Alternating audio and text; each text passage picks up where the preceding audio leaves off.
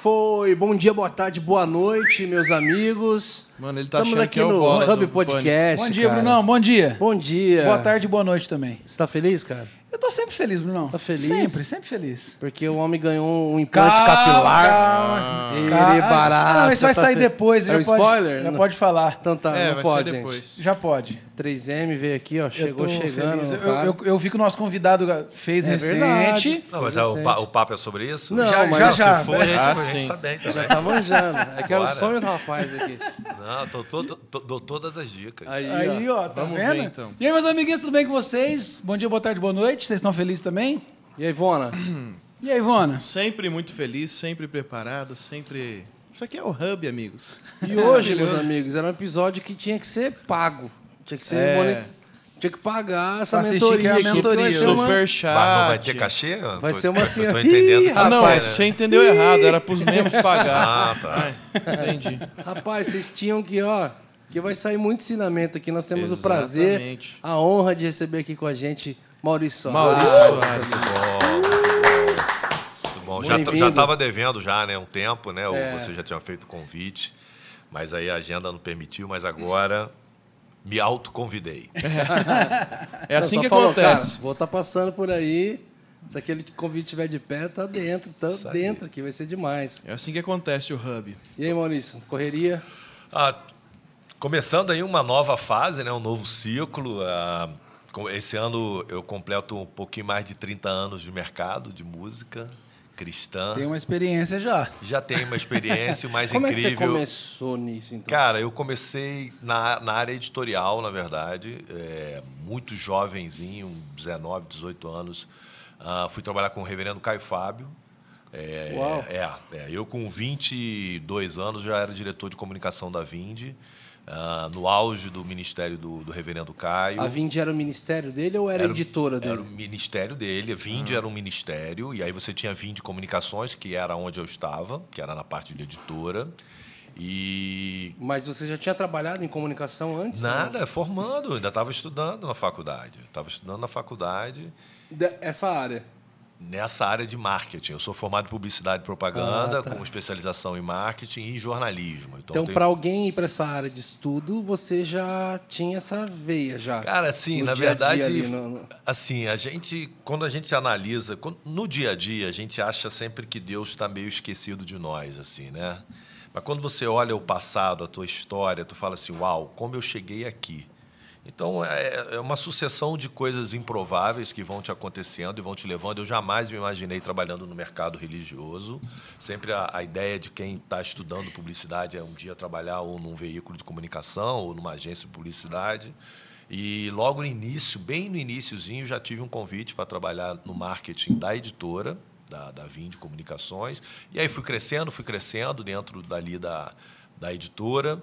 E, Mas você assim, já frequentava a igreja? Sim, sempre- não, eu sou convertido desde meus 14 anos. Ah, tá. Eu, na verdade, eu tenho uma história também improvável. Eu, com 12 anos, eh, sem nenhum parente na na igreja, sem ninguém na igreja, comecei a frequentar a igreja. Olha só. E aos 14 me batizei pelo pastor Nilson do Amaral Fanini, que é um- uma, era uma referência, já falecido, mas era referência dentro da Aliança Batista Mundial e tal. Eu sou de Niterói, no Rio de Janeiro, filho de pais separados, então assim, tinha tudo para dar errado. Tinha tudo para dar errado. E eu, com os 12 anos, pro, eh, fui para a igreja, Sem referência nenhuma. sem né? referência nenhuma. É, numa época em que ir à igreja não era algo comum, né? Estamos falando aí de 40 anos é, para trás. Em 90 já não era, imagina. né? É, 40 anos atrás, eu acho que o evangelho no Brasil representava 2, 3% da população, era muito pouco. Quando você falava de uma pessoa era evangélica, você chamava a pessoa de Bitolada Bíblia, todo mundo. chamava de Bíblia, né, e tal. E, cara, eu cheguei e aos 14 anos que eu senti que era a hora de eu me batizar, eu só cheguei para o pastor e falei assim, o que que é ser crente? Não foi assim um momento assim de, ah, eu tive. um enco-" Não, não, eu sou um cara extremamente racional, mas muito seguro das minhas decisões. E já aos meus 14 anos, eh, eu cheguei para o pastor e falou: o que é ser crente? É isso, isso. Falei, Tá bom, eu quero. Foi assim mesmo. Foi assim mesmo. Claro, evidente que ao longo da nossa Sim. vida, da nossa trajetória, a gente tem encontros sobrenaturais e Deus fala de forma. Mas eu achei muito assim, muito interessante essa, essa forma de entender o que, que é o bom, o que, que é o melhor, o que, que é o caminho, o que, que eu preciso entregar, o que, que eu preciso fazer e seguir. E, e aí fui estudar na faculdade e tal, e aí surgiu essa, essa primeira oportunidade. Depois eu saio da Vinde e sou convidado por uma editora secular, que era a Ediouro, que eles estavam já na época, nós estamos falando de cara, 25 anos atrás ou mais, já na época eles entendiam que o mercado cristão era interessante. E eles me chamaram para montar uma área de editora cristã dentro da Ediouro. A Ediouro é aquela que faz as Palavras Cruzadas e tal, é uma das maiores Ah, editoras tá. da, da América Latina. Ah, fiquei ali um tempo e aí tive um convite para ir para a MK, que na época era MK Publicitar, não era MK Music. E foi ali uma explosão do mercado da música gospel também. E ali eu comecei a me envolver com música e de lá nunca mais parei. E E dentro da MK você faz várias coisas? Fiz gerente de marketing, fui gerente de marketing, fiz vários lançamentos ali. Eu trabalhei com, com o lançamento da banda Catedral, de Voices e Marina. O gerente de Cassiane. marketing, ele aprova as ideias, as campanhas, ou ele cria? Que Nós que estamos ele... falando de vinte e tantos anos Tá, é, atrás, é né? de, uma empresa, de, uma empre- de uma empresa familiar. Né? Então, o gerente de marketing era aquele cara que trazia as coisas criativas, cuidava dos lançamentos, cuidava de, da- da- da- do material para a loja. Você lembra que existia um negócio É. chamado CD, uma coisa, né? Que era- Faz um época dos apóstolos, né? Lá É, atrás. Mas eu entrei no mercado da música, É, ainda cê- era LP, tá? Era LP ainda. Era né? LP. E eu me né? lembro de LP, a, foi a transição, e a gente tinha no estoque da gravadora dezenas, se não centenas de milhares de discos LPs Nossa. que a gente mandava para as rádios, as rádios não recolhiam no correio, porque não tinha mais interesse no, no LP. E até que chegou uma certa hora que aquilo ocupava um espaço incrível, que a companhia decidiu contratar uma empresa para destruir os LPs. Nossa, cara. Nossa, que dinheiro. E eu hoje numa luta para fazer um LP, nossa, cara. Ah, é. Se eu Foi tivesse pra- guardado, eu estava milionário, Foi para talvez. vários Ô, países, ô, cara, Maurício, como, como que era então? Tipo assim, porque hoje a gente. O artista vai lançar uma música, ele pensa na, no- na rede social, como que ele vai divulgar isso? Ele pensa em playlist das plataformas. Como que era isso nessa época? antigamente É. tudo era rádio. Tudo era rádio. É, é pouquíssimo espaço na televisão. Hoje a gente vê muitos artistas gospel indo nos programas de televisão da TV aberta, TVs populares e tal. Isso antigamente não existia. Tanto que, naquela época, existiam dois programas de televisão de música gospel, que era o Line Music. Gospel Era- Line, era o Gospel perdão. Line Gospel da Record, Line, né? Go- Line Music era o programa de rádio. Era o Gospel Line e o programa Conexão Gospel da MK. O Gospel Então, Line era da Renascer, é da, né? não, da Record, Da da, Record. da Line Record, Records. é verdade. Da Line. E Era era, um de programa sábado o de programa, sábado né? de manhã que dava uma audiência Era. incrível, incrível, Eu incrível, assistia. incrível. Então, naquele momento, quais eram os principais canais de divulgação? As rádios. Então, por exemplo, no Rio de Janeiro, se a tua música não tocasse na Rádio Melodia ou na Rádio 93 FM, era como se você não existisse. Caramba. Era, não existisse. Então, você tinha a Rádio Maranata em Recife, você tinha a Rádio Boas Novas lá no Norte, você tinha a 107 FM em, em Belo Horizonte. Então, você tinha uma necessidade quase que de vida de tocar a sua música nas rádios. É, hoje em dia, você já não tem mais essa necessidade, porque hoje em dia você tem a sua própria rede social Sim. como o principal canal de mídia. Né? Então, hoje a gente vê uma democratização no, no- no processo de, de promoção, ao mesmo tempo você eh, se torna uma, uma certa, um certo refém de trabalhar a divulgação todo dia. Antigamente você lançava um disco, um disco tinha 14 faixas. E você trabalhava quantas músicas? Uma. Uhum. As pessoas já chegavam na rádio e perguntavam assim: qual é a música de trabalho? Ah, e você tinha Verdade. uma música. Pô, mas eu tive um repertório enorme de 14 verdade. músicas. Mas só tocava uma música. E aquela uma música, ela era capaz de sustentar o artista por um ano e meio, dois anos. Hoje em dia, você não tem mais essa, essa, essa necessidade de fechar um repertório grande. Sim. Mas você tem a necessidade de você fechar o melhor repertório da tua história. Porque cada música, ela tem vida própria e ela tem uma força. Então, o artista que, que ainda pensa, ah, não, eu tenho que encontrar uma música, e às vezes a gente vê aí artistas de uma música só, é, ele não consegue ter uma carreira longeva. Ele vai ali até um tempo e para. E, apesar de que no gospel, sim, A duração da música de sucesso ela é muito maior do que no secular. Mas, em compensação, para você fazer uma música de sucesso, você também tem muito mais dificuldade no gospel do que você tem no secular. Então, é um momento totalmente diferente. Antigamente, você tinha o sens a sensação da posse, né? Você comprava o disco, você era dono do disco. Hoje você não tem mais a posse, mas você tem um acesso à música. Hoje o Morada, por exemplo, não concorre com o Fernandinho ou Aline Barros. Hoje o Morada concorre com 80 milhões de músicas que estão nas plataformas. Sim. O Morada concorre diretamente com Beyoncé, com Adele, com Coldplay, com Barões da Pisadinha, com Wesley Safadão. Na verdade, Por quê? está na mesma anti- livraria, né? Exatamente, você pegou o fio da meada. Antigamente eu vinha aqui em Taubaté, na livraria evangélica de Taubaté. Com... É o Shaddai. Ah, é o Shaddai, a tem uma, merchandising né? aí. Sempre Aqui- tem. Toda então, cidade tem. Aqui era Betel. Você chega na, na, na livraria El Shaddai e você tinha lá 25 reais para comprar um disco. Aí você ficava na dúvida, pô, vou comprar um disco do Fernandinho, vou comprar um disco do Morada, vou comprar um disco da Aline. Você estava ali naquela disputa pequena. Hoje você chega na plataforma e você tem 80 milhões de músicas e você vai ouvir, ah, poxa, eu quero ouvir Coldplay, eu quero ouvir Nirvana, eu quero ouvir é, São quantas músicas Damares, em, 80 milhões. Em plataforma? 80, milhões. E Até, aí- até ontem eram 80 E milhões. aí você abre o né? Spotify e não Uau. sabe o que ouvir. Não, É, é. inclusive, É isso mesmo. é, todo final de ano o Spotify ele libera para os ouvintes Não, o os- relatório, o né? relatório, né? Os aí a galera marcava a gente quando a gente estava ali entre os cinco mais ouvidos, só que a gente dava uma olhada. Quem, quem eram os que eram os outros? outros quatro? Tava tudo misturado. Totalmente aleatório. Tudo misturado. Tava tudo misturado. Então, Falou, "Opa, hoje, irmão." então hoje o artista que ele acha que é simplesmente lançar ou simplesmente ter o seu nome, esquece. Esquece, não tem mais esse espaço. O artista precisa de fato trabalhar muito. O artista hoje, que antigamente ele era passivo, ele basicamente ele entregava o disco para a companhia e ficava ali 15 dias ali no não me engano que eu gosto fazendo uma divulgação de rádio e tal, e tal, e Tinha, tal. tinha muito lance do jabá nas rádios mesmo? Sim, Eu ia sim, perguntar sim. sobre Verba isso. promocional, né? Ah, é Como é nome. É é? o nome? Como é é o que é? nome? Verba promocional. Verba É, é igual Verba chamar a gambiarra de arranjo técnico. Pra né? não precisar entrar com uma verba promocional pra, pra tocar numa rádio, o negócio tinha que estar muito bombado já, né? É, Pro exatamente. rádio tocar Não, voluntariamente. especialmente, especialmente nas rádios de, de capitais, era basicamente impossível, a não ser que você conhecesse o dono ou você tivesse uma relação com o dono. As rádios dos interiores, elas repercutiam muito, por exemplo, que tocava numa rádio Melodia, ou numa 93, ou numa 107, ou numa rádio Só Paz que um FM. exemplo que você pegou tudo isso.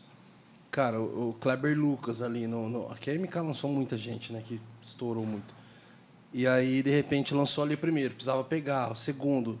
Já chegou uma hora que o cara tava ali numa década ali consagrado. As Falou, pô, pessoas vai to- lançar o terceiro agora. Brunão, Ainda tinha que chegar ou a pessoas- galera não tinha expectativa já Tinha que de. chegar, tinha que chegar Tinha que sempre, chegar. tinha que chegar sempre, mas existia uma coisa antigamente que era o nome. As pessoas compravam o disco, por exemplo, da pastora Ludmila Ferber, ele- ela, não- ela não comprava pela música, ela comprava o seguinte: qual é o último disco da Ludmilla? Dela, qual é o né? último disco do Diante do Trono? Eu quero o último disco do Fernandinho. Da novidade. Então, o que, que acontecia? Tinha um clube fechado, quase do country club ali, que você não conseguia se, se, se, se tornar sócio, que, aquela, que aquele Cassiane, aquele pessoal ali, era dominava o mercado. Dominava o mercado. Por quê? Primeiro, as gravadoras não tinham um potencial de, de investimento muito grande, porque era muito caro você fazer um artista. Sim. Eu cheguei a ter meses de pagar 300 mil reais em verba promocional de, de rádio. Estamos falando de muito dinheiro. Mano, que vários ano isso? artistas, né? De Pra vários artistas. Que ano isso? Para vários artistas. Ah, 2000 e alguma coisa. Era muito dinheiro. É muito dinheiro. tá? então, você, então era muito custoso para a gravadora. Por que, que naquela época, basicamente, o estilo musical se, se resumia a congregacional e a pentecostal? Porque as gravadoras não tinham margem para errar ou para investir. Então é muito, é muito. O último grande nome que explodiu no mercado de discos e que rompeu essa bolha, que rompeu esse clubinho fechado, foi o Thales. Foi o Thales. O Thales foi o último fenômeno de venda de disco que nós tivemos e de um cara que sai do zero e, e ele entra nesse clubinho selecionado. Aí vem o digital, tempos atrás, tempos depois, E aí o que, que ele, pro, pro, ele promove? Ele promove a democratização dos artistas para chegar nas lojinhas. Porque a loja deixa de ser a loja americanas, a livraria El Shaddai a livraria Belém, para ser o Spotify, a Amazon, o YouTube, a Deezer, a Resso. Então, você hoje você tem acesso liberado às lojas. Ah, mas então ficou maravilhoso? Não, porque o acesso que o Bruno tem, o João lá de Lorena também tem, a Mariazinha lá de Rondônia também tem. Então hoje você tem uma quantidade de lançamentos por semana, só para vocês saberem. São cerca de 25 mil novas músicas chegando nas plataformas por semana. Nossa. Em YouTube, em YouTube, são 130 mil conteúdos chegando no YouTube por dia. Nossa. 92% do conteúdo do YouTube há 15, 20 anos atrás era música. Hoje não chega a 20% do YouTube. Porque hoje no YouTube é assim. Esse dado Quero é- aprender a bater um prego na É. parede sem esfolar. Tem um vídeo lá. Sim. É isso mesmo. Esses dados são mundiais, esses números. Mundiais, mundiais, mundiais. mundiais. Mano, o volume de conteúdo é absurdo. Volume- E, e você está concorrendo com tudo isso. A né? concorrência então, é gigante. hoje você entra numa plataforma de, de, de vídeos, né? de, de séries e tal. É, cara, tu tem lá um estoque absurdo. Você nem imenso. sabe, você nem dá play. Então, assim, você tem hoje uma quantidade de, de, de conteúdos para chamarem a atenção do teu público. Se você for um artista muito talentoso, mas passivo, você vai ser o maior talento na sua casa, mas ninguém vai te conhecer. É verdade. Ninguém vai te conhecer. Hoje, hoje o artista precisa, eu digo sempre, 50% do trabalho é pelo artista, 50% pela gravadora, agregadora, seja o que for. Então, se o artista ele não faz a parte dele, ele não consegue que a gravadora, o outro parceiro, o outro lado, substitua a, a, a ineficácia ou a ineficiência dele e, e faça os 90%. Não tem isso. O teto limite do parceiro é 50%, o teto limite do, do artista é 50%. Quem não faz é, é, é se prejudica. A gente tava conversando sobre isso hoje, tava zoando, na verdade. Caramba, tem um cara aí chamado Luva de Pedreiro, né? Luva de pedreiro, receba! Receba, não pode Ele faz isso. Só grita Ele lá. tá com 10.2 milhões de seguidores. né? Sério? 10.2 milhões. Eu vou começar a cobrar um asfalto. Vai. Receba! Então a gente tá falando, Cara, cara, eu vi um vídeo não dele tem, comendo hambúrguer pela primeira Eu vez vi na vida também. no podcast, cara. não, não tem, então cara, eu só vi, hoje, na, só vi na TV isso aqui, cara. Falei, mano, não pode ser. Hoje, hoje não, você ser bom não é o suficiente. Não, especialmente no meio Né? cristão, Não o é. talento ele é tão, ele é tão básico. porque Você É. pode ir em qualquer igrejinha do interior do Brasil, vai ter uma irmãzinha lá cantando, Ou vai uma ter uma banda banda tocando, incrível. Vai ter. É, eu, eu, por exemplo, na verdade. minha mentoria, eu na segunda turma eu tive uma banda de Porto Velho. Os caras tocam, pô, incrível. Arrebenta, tocam demais. E, e é EA Sounds. Incrível. Então hoje, hoje o talento ele é a condição básica, é a condição Uhum. mínima. O que, que faz a diferença então para você ser um sucesso? Network, conhecimento e disposição. Tá aí a Anitta, mano, tá aí Anitta que não, É, deixa, não deixa, não deixa Trabalha mentir. igual uma. né? Trabalha muito. Pode falar o que for do conteúdo. Exato. Não, não, mas quando me, me perguntaram muito, ah, o que, que você acha e tal, eu falei, cara, mais um exemplo de que você, tendo foco, disposição, network, você vai conseguir. Porque Exatamente. no caso dela, especificamente, para mim, para mim, para o meu entendimento, é uma música de 15ª categoria, pobre, mas ela entendeu que o público Isso. Gosta de consumir aquilo, ela tem o seu posicionamento. Quando ela encasquetou de que ela ia ter uma carreira internacional, passou a aprender inglês, ela Exato. passou a aprender espanhol, abriu mão de um sucesso completamente confortável do Brasil Com certeza. para ir para lá, porque muita Com gente fala assim: certeza. ah, eu vou fazer uma carreira internacional e pensa que é cantar ali em Cidade do Leste, Ah, né, é. no Paraguai. Não É, é. sim. Cidade, carreira internacional é você literalmente começar do zero, acordar às 5 horas da manhã para fazer programa É, de você rádio se torna na outro cidade artista, do México né? às 6 da É. manhã, entendeu? Você se torna outro artista. Até porque, se a gente for olhar a história da música brasileira popular, pouquíssimos são os artistas de fato que tiveram uma carreira internacional. E muitos deles, e aí a Anitta nisso aí ela é, ela é diferenciada porque ela consegue manter o sucesso lá fora e aqui dentro. Exatamente. Então, nós temos, tivemos casos de artistas que até tiveram um, um um sucesso interessante lá fora, mas que aqui, quando voltaram no Brasil, as pessoas não o conheciam. Então, É verdade. Vamos lembrar de Ale- cara- Alexandre Pires, por exemplo. É verdade. Alexandre Pires foi um grande sucesso na América Latina. Verdade. Muito grande, muito grande. E aí aqui no Brasil. Quando sumiu. voltou, Foi sumindo. força. Foi sumindo. Quando voltou, já não era mais o mesmo mercado, até porque ele pegou bem essa transição do físico para o digital. É verdade. Hoje em dia talvez seja já um pouco mais fácil você conseguir manter, mas o, o, o que, que, é, o que, que faz a diferença? Intensidade. Se antigamente um artista levava dois anos para lançar um disco, hoje 60 dias é o prazo máximo para você lançar um conteúdo e outro. Aí, ó. Não estamos ruim, então, de produção. Agora, 10 né? dias pra Agora, produzir. né? Agora, né? O Morada que no Dez começo dias. ficava quatro anos pra lançar o CD. Era quatro anos de um pro outro. E achando super legal, né? Maravilhoso. Assim, não, meio- Não, sou acho- meio Marisa Monte. Não assim, né? é, é, Deixa, é. deixa eu né? fazer minha obra, né? Ah, é, A super minha outsider. obra. É. Vender minha arte na praia. Um anel de coco. Caramba, que. Mas. Gente, essa parte aqui, o pessoal de, a gente devia vender pro pessoal, pros artistas. Essa- essas dicas aqui. Mas essa, é- mas essa é uma dica tão simples assim. Na verdade, a gente. é, Mas a galera sempre- não pensa, né, Maurício, nisso? Não É, tem- ou não pensa ou não tem acesso. É, né? Mas o Outro dia Fernandinho também isso. veio nessa. Antes do Tali foi o Fernandinho, né? Foi, Que- mas bem porque não antes, era né? de uma grava... que eu me lembre. Não, ele era de um selo. Ele era- é. de, um- de uma distribuidora, né? Só Na da verdade, uma distribuidora distribuidora. e Só que ele fazia todo o trabalho normal de, de, de gravadora, bancava Uhum. rádio e, e tudo mais e tal. O Fernandinho, um exemplo, sim. O Fernandinho, para mim, é é um exemplo hoje de artista que soube é, se adequar à nova realidade do mercado. Né? Ele viveu o físico, Exato. com todas as estratégias de marketing que naquele momento eram interessantes, passou pelo seu momento intertestamentário ali, ficou um tempo no limbo, achando que, ok, só meu nome vai, ok, vai ficar legal, até que ele acordou e, e nisso aí eu, eu tive uma boa ajuda é, para a recolocação dele.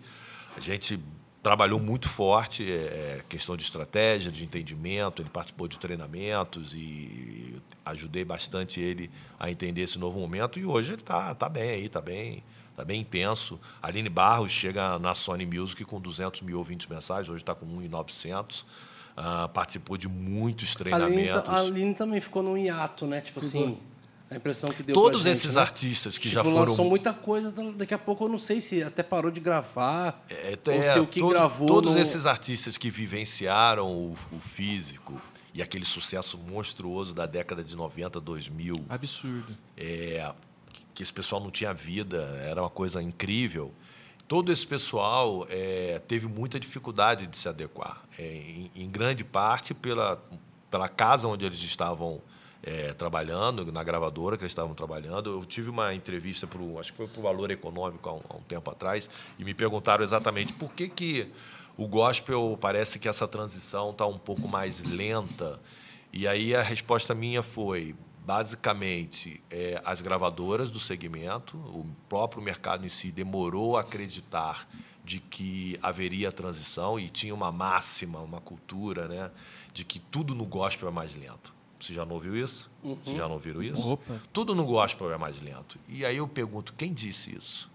Se o, o, o consumidor de música cristã ele usa Uber, ele faz aplicativo, ele tem aplicativo de banco, ele compra passagem aérea no aplicativo, ele pede comida pelo iFood. Então, por que achar que a, a, o consumo de música ele seria mais demorado? Então, as gravadoras optaram naquela coisa, não, vamos continuar focados no, no físico. Murro em só para só para registrar aqui, desde 2016 na empresa onde eu trabalhava, eu já não lançava físico. Nossa, 16. 2016 é tempo, hein? bem antes, bem antes do, do- da, da transição do mercado. Só que a gente, por ser uma gravadora multinacional, a gente já enxergava e tínhamos informações do que estava acontecendo nos Estados Unidos e lá fora. E falou, pô, isso aqui vai chegar aqui. A transição foi exatamente em que ano? 17. 17. A partir de 17. Ali a partir de 17, assim, quem achava que a coisa não ia acontecer. Vocês que estavam dirigindo, empresa, perdão, interromper. Pode continuar. Não, não, 2017 foi ali a virada, Uhum. ah, mas tem gente virando até hoje. Tem gente que fala que o mercado digital é o futuro. Como Nossa. assim? Como assim? É, verdade. sério? A grande verdade é essa. A grande Não é verdade possível. essa. Sim. Sim, Mano, o povo não tem um verdade é Instagram, essa. mano. É, mas a grande verdade é essa. Ainda Eles tem gente Orkut. ainda que discute É. sobre, sobre discos e, enfim, é uma outra realidade completamente diferente. Então, em 2016, a gente parou, apanhei muito, inclusive dos, de- do próprio artistas da gravadora, que Que achavam era a que- minha pergunta. que a minha que- pergunta estava em cima disso. Caramba. Vocês, como alguém que estava ali na linha de frente, pensando, numa gravadora, vendo o mercado todo, e começou a olhar as tendências de mercado, de início, o primeiro choque, como é que veio? É tipo assim, vamos adaptar, vamos entender, ou primeiro veio um pânico de falar, putz, vai mudar tudo, como é que vai ser esse o negócio? pânico sempre tem, né? De Tem. toda mudança sempre tem o pânico, né? E aí, no nosso caso, eu me lembro que eu tinha um gerente de vendas específico para o mercado gospel, que era um amigo que já trabalhava comigo há 14 anos, e eu ficava pensando assim, o que será dele? O que será dele? Que a O função dele era o A físico. função dele era o físico, era o cara que mais conhecia de loja no Brasil. E aí eu fiquei pensando, pô, o que será dele? Ele não vai conseguir se adaptar. E aí eu, pelo menos, eu falei, cara, é, eu, vou, eu vou me adaptar. Então eu comecei a estudar igual um frenético, um psicopata, estudar tudo de digital. E durante muitos anos, na própria gravadora, eu era o cara que mais entendia de digital entre os diretores ali artísticos.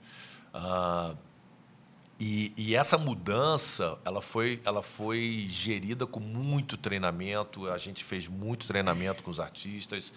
Muitos artistas estavam no treinamento, mas estavam em Nárnia, com a cabeça em Nárnia, não conseguiam entender, porque era muita informação.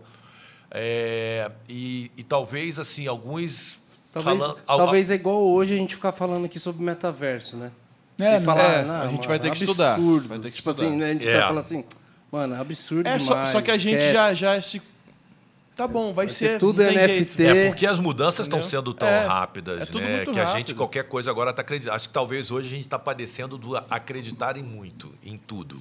É, é, né? a Então, gente às se vezes, obrigou o a acreditar, O né? que pode ser assim, ah, é uma tendência, você já está querendo entrar de cabeça. É Calma, verdade, é espera, respira.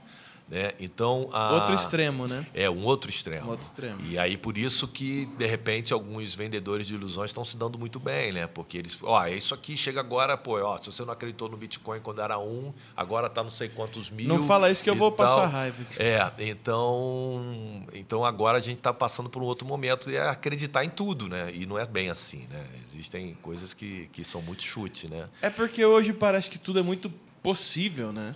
Então É. você. Nossa, se eu desacreditar. É, as informações hoje estão globalizadas, né, Sim. cara? O acidente que aconteceu lá na China, daqui a pouco é notícia aqui no, no E jornal. essa aqui questão São de, Paulo. abrir mão Exato. do físico numa época que ainda todo mundo. A Sony tinha a fábrica própria, só para você sentir o Fábrica pressão. própria. É, nós tínhamos um acordo com a Sonopress, que era maior, e nós tínhamos uma fábrica própria em Manaus. Então foi, um, foi uma decisão muito estratégica. Eu acho que muito mais do que econômica, foi uma decisão estratégica.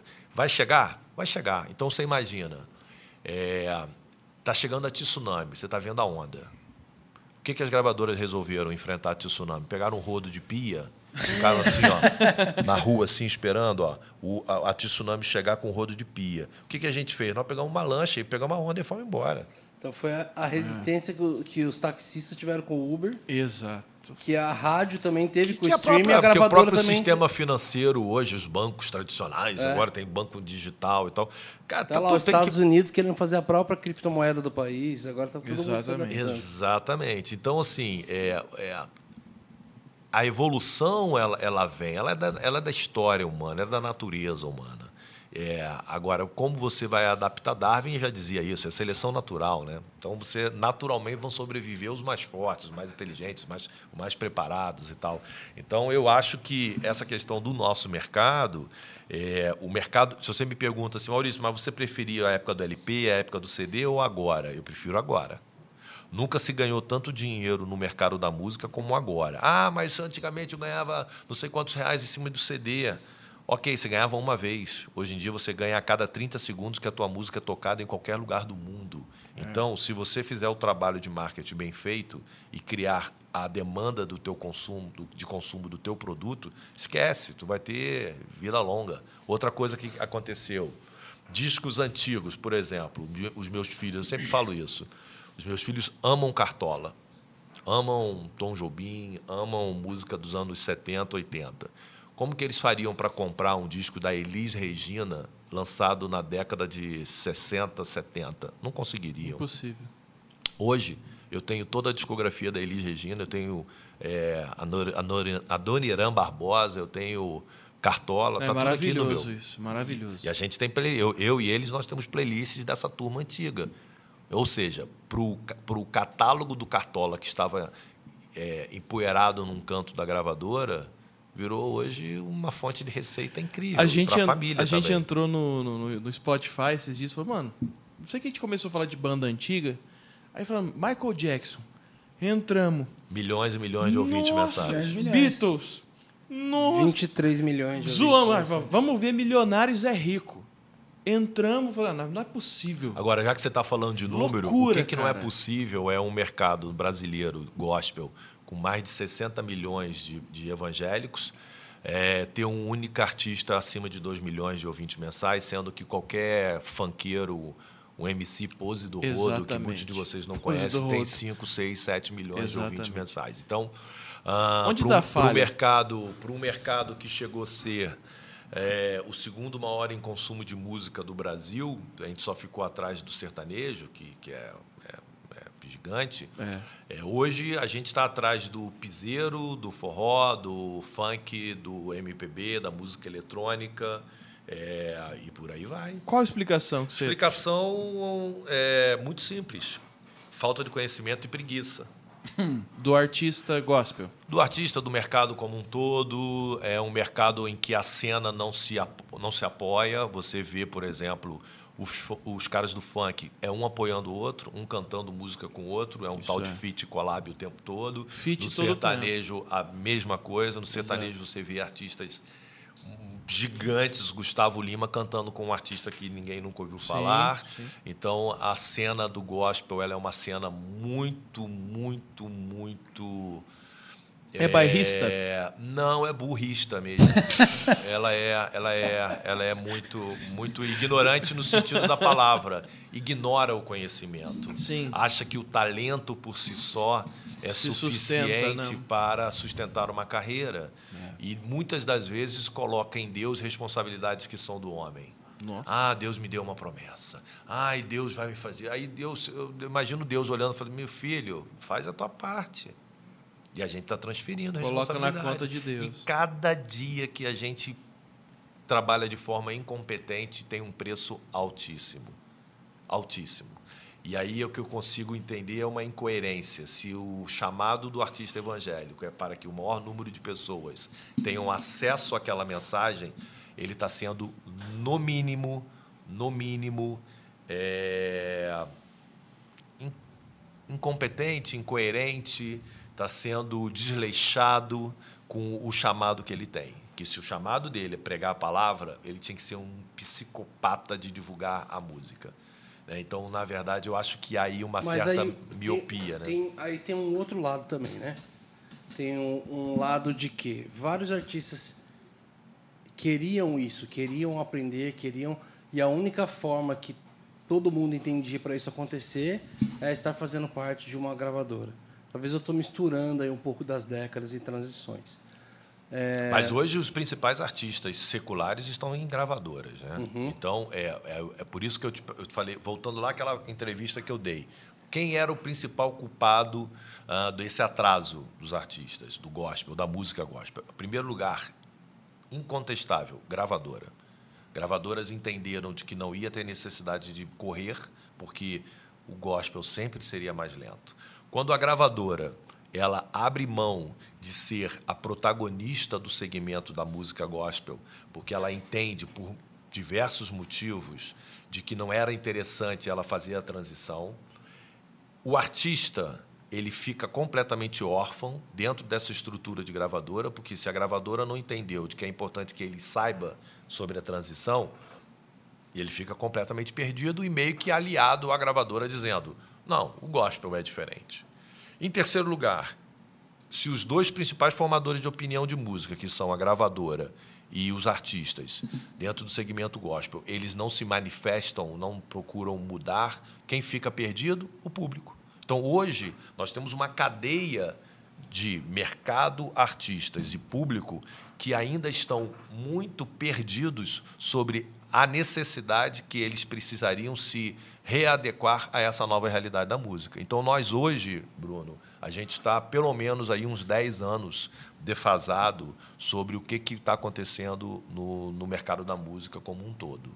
Então, é, eu até lancei a, no início da pandemia uma mentoria Cara, assim, eu sou meio Don Quixote, eu estou tentando de alguma forma reverter essa completa alienação. A palavra certa é essa, alienação do artista gospel e tal. E aí tem uma questão até de identidade, sabe? Assim, é, a gente tem um problema de identidade muito grande dentro do nosso segmento. Quando você chega para um, um cantor de churrascaria aqui na beira da, da Dutra, e ele está tocando lá no piano músicas, e você chega para ele e pergunta assim: o que, que você é? Ele vai falar assim: eu sou um artista. Eu estou tocando no piano da churrascaria, mas eu sou um artista. Ok. Quando você pergunta a um cantor de música cristã o que, que ele é, ele vai falar que ele é levita, que ele é pastor, que ele é missionário, que ele é adorador, que ele é tal e tal, tal. Dificilmente, ou lá no último lugar, ele vai falar que ele é artista. Então, quando a tua identidade ela não está bem definida, a tua entrega também não será bem definida. Até porque a palavra artista foi endemonizada por Exato. causa dos artistas que ficaram correndo a barriga e mas isso tiveram... não é mas artista não é não é adjetivo de caráter. Exato artista é uma prof sim mas é, é uma cultura virou uma cultura. Virou. e como é que se quebra a cultura? virou. como é que se quebra a cultura? Trabalhando contra a cultura. Então primeira coisa que o artista evangélico precisaria definir é o que que você faz? Porque o dentista cuida de dente o marceneiro cuida de madeira. Se você faz arte, você é artista. E não ter vergonha disso. Uhum. É, na verdade, o caráter ele não, é, ele não tem nada a ver com artista. Nada a ver com artista. Você pode ter um pregador arrogante. Você pode ter um missionário arrogante. Verdade. E isso não quer dizer nada. Então, a, o caráter da, da, da, pessoa vai ser independente da profissão que ela abraça. Então, por exemplo, esse caso todo que eu acredito nisso, me, me movo nisso, defendo, levanto essa bandeira, mas foi uma, foi uma autodescoberta. Sozinho e na própria palavra, cara. Não foi assim, porque eu vim do ambiente onde. Ah, o cara é artista. Ah, agora ele tá artista demais. Uhum. Então, filho de pastor, contexto de igreja, pastor de pastores, meu pai. Então, aquela quando, não, agora o cara veio, era tão. Agora, não, agora é um. Quando, tal, na verdade, você devia é um ouvir artista. como elogio, né? É. Você deveria. Pô, esse cara tá artista de... demais, Val. Uau, que legal, é, a arte está sendo reconhecida. É. Só que entrava tudo no pacote da altivez, arrogância, Sim. orgulho, prepotência e soberba. Mas entendo um que isso são adjetivos. Tento... Isso são adjetivos. Total, são adjetivos. Isso, isso não são profissões, são Exato. adjetivos. É. Então, mas assim, eu não ouvi um Maurício Soares falando de um YouTube que e me desconstruiu aquela, aquele castelo que foi formado durante uhum. anos. Eu fui sozinho olhando conversando com amigos e de repente fazendo um estudo bíblico, cara. Eu vi o prime Não, tá primeiro tá artista da Bíblia. Eu falei, cara, pô, tá Bezalel foi um você artista. fazer esse tipo de comentário no teu, no teu cena, na tua cena e as pessoas falam assim, o Brunão tá mudado. É. Exatamente. Não, cara, graças a Deus a galera vê que a gente fala toda hora aqui no podcast sobre isso. Então, quem acompanha a gente já está acostumado. Mas eu, quando estava convicto disso e, não, e eu não tinha isso, não tinha, a gente não estava posicionado na, em nada é, a gente ia nos lugares, aí os pastores vinham, assim, diante da igreja toda. Pegava assim, gente, eu estava com esses meninos na mesa. E olha, a coisa mais incrível sobre eles é que eles não são artistas, eles são adoradores. Uau! Então, e aí, comem muito, aí, mas são é, adoradores. É, é, aí eu olhava assim para a banda, assim, né? Falando, pô, aquela cara assim de eu conto, você conta. É. Só que era realmente, era um trabalho muito contra cultura. E, às vezes, e aí a gente sempre pregando em todos os lugares que a gente ia fazer o louvor e ali eu falava, desconstruía algumas coisas, falava, gente, olha. Então, eu é... acho que vocês têm esse papel aí Sim. fundamental, né, como formadores de opinião aqui, uhum. o teu, teu, teu, podcast que é super assistido, de, de fato, assim, você quebrar isso, né? E quebrar uma cultura é muito mais difícil do que quebrar um hábito, né? O hábito é, é o estágio exatamente. inicial, né? Então, quando se torna cultura, já está mais arraigada. Então, eu acho que esse é um grande desafio que a gente tem é, que a classe artística dentro do gospel se veja como artista e que haja como artista.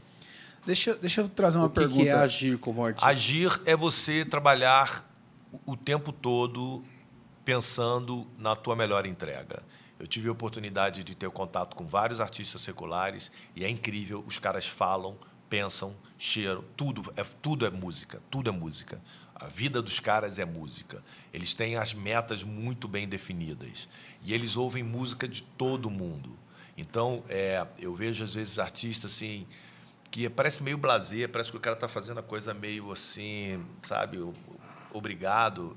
Amigo, se você não tem faca no dente hoje dentro do mercado da música, o mercado da arte, do mercado do entretenimento, se você não for um psicopata no sentido de que eu quero, eu vou fazer, o que, que eu preciso fazer, com quem eu preciso somar, com quem eu preciso caminhar, com o que, que eu preciso aprender, você de fato vai ficar pelo caminho. O agir artisticamente é de fato você acreditar na tua arte, na tua qualidade e você fazer de tudo para que a sua arte alcance o maior número de pessoas. É isso. Qual que é a sua pergunta? O... Esse lance que a gente estava falando sobre a, a, os ouvintes mensais, a quantidade de pessoas que ouvem. Você não acha que a música gospel talvez entra num campo é, do tipo assim, a, o MC que nem você falou do Pouso do, Pouso do Rodo lá. Pouso do que Rodo. tem, sei lá quantos milhões 6 de milhões, eu acho. Ah, existe? Existe. Achei Não, que você inventou achei nome. que era não, uma inclusive, zoeira. você conhece, você já ouviu música dele, desses funk que toca pra todo lugar? Você Canta já... um aí. Ah, nem lembro qual que é, mas é Não, conhecida a também música não dele, é. Mas eu sei que Vai existe. se trata, garoto. É tipo isso, é esses caras aí. 6 Foi milhões. só do TikTok. 6 milhões? É... Porque o que, que, eu- que, que eu tô pensando? Tipo assim, esses caras são extremamente pops, igual o Gustavo Lima, é tudo música pop no Sim. Brasil hoje.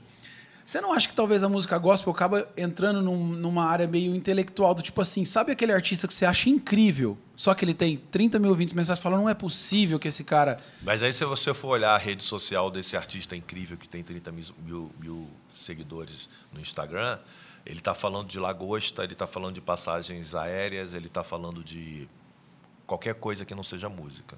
Se você não fala de música Será todo que é dia... isso? Porque Não, não. Você sabe se. Será não? É, é isso. tipo- tem um Entre artista que você, coisas, é, é você ouve e fala, cara, a música é linda, é Sim. tudo certo. Só Mas que não- ninguém ouve. Mas ninguém ouve e qual que... E você vai aceitar isso? Você tem que trabalhar. você Mas será que, buscar não é o network. vendável e não vendável hoje? Não, não existe Não verdade. existe Existem isso. três tipos de música: a boa, a ruim e a que arrepia. Se você faz uma música que arrepia, ela vai ter, ela vai ter sucesso. Seja com uma letra ou seja com uma melodia. Uma música que fique na cabeça do povo. E outra coisa, hoje há uma quantidade absurda de, de conteúdos que estão na internet. Então, se você não fizer o teu trabalho, eu sempre uso a, a, a imagem aqui. Vocês têm o açaí atacadão, né?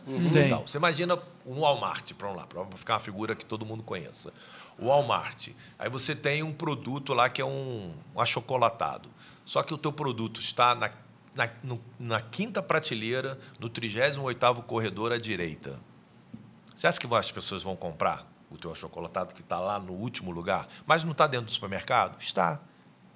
Então, qual que, é o, qual que é o trabalho que o artista tem que fazer? Tirar lá da, do- da quinta prateleira, colocar no checkout, se possível um- com uma promotora de vendas e oferecer o teu produto. Então, hoje o desafio do artista é tornar, independente do estilo musical, tá? Independente do estilo musical, o que o desafio dele é tornar o seu produto visível e relevante.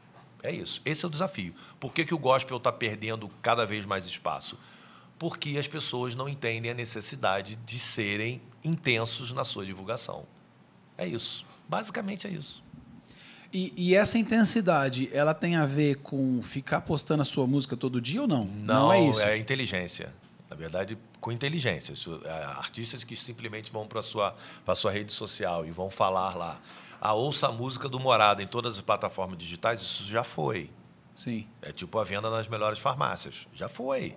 Então, o que que você tem que fazer? Usar muito as plataformas. Você tem que estar ativo no TikTok. Você, e não é com dancinha. TikTok não é só dancinha. Você pode fazer textos devocionais usando o TikTok e vai tornar relevante. Outra coisa, cada plataforma de música como plataforma de rede social, ela tem um público distinto, ela tem uma forma distinta, então não é Ctrl-C, Ctrl-V. Aquela arte bonitinha que você vai replicar em todas as plataformas, não vai. Facebook tem uma realidade, Instagram tem uma realidade, Twitter tem outra realidade. E muita gente aqui no Brasil ainda não, não acha que o Twitter morreu. Não morreu, é extremamente forte, extremamente forte. Então você precisa ter uma estrutura de profissionais à sua volta de marketing digital para justamente coordenarem esse trabalho.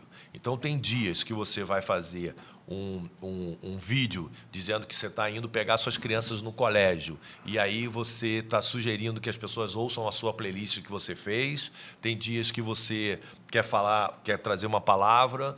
Na verdade, o que você precisa é ter atividade nas redes sociais, não necessariamente falar de música. Né? A música ela vai ser sempre um complemento ao teu, ao teu, ao teu, ao teu conteúdo. Você pode é, convidar as pessoas a seguir o seu perfil nas plataformas. Você pode convidar as pessoas a pegar a sua música e colocar nas playlists pessoais, e isso é muito importante. Cada vez mais o consumo de música no digital ele está saindo através de playlists pessoais e não playlists editoriais. Você pode falar, é, é, você pode fazer um feat, um collab que vai aumentar o público. Você pode criar as suas próprias playlists, playlists para malhar, playlists devocionais, playlists para viajar e tal. Então assim, não falta assunto. A pessoa que fala assim, ah, Maurício, mas eu falar de música todo dia é chato. É chato porque você não está sabendo falar. Eu, por exemplo, eu sou casado há 26 anos.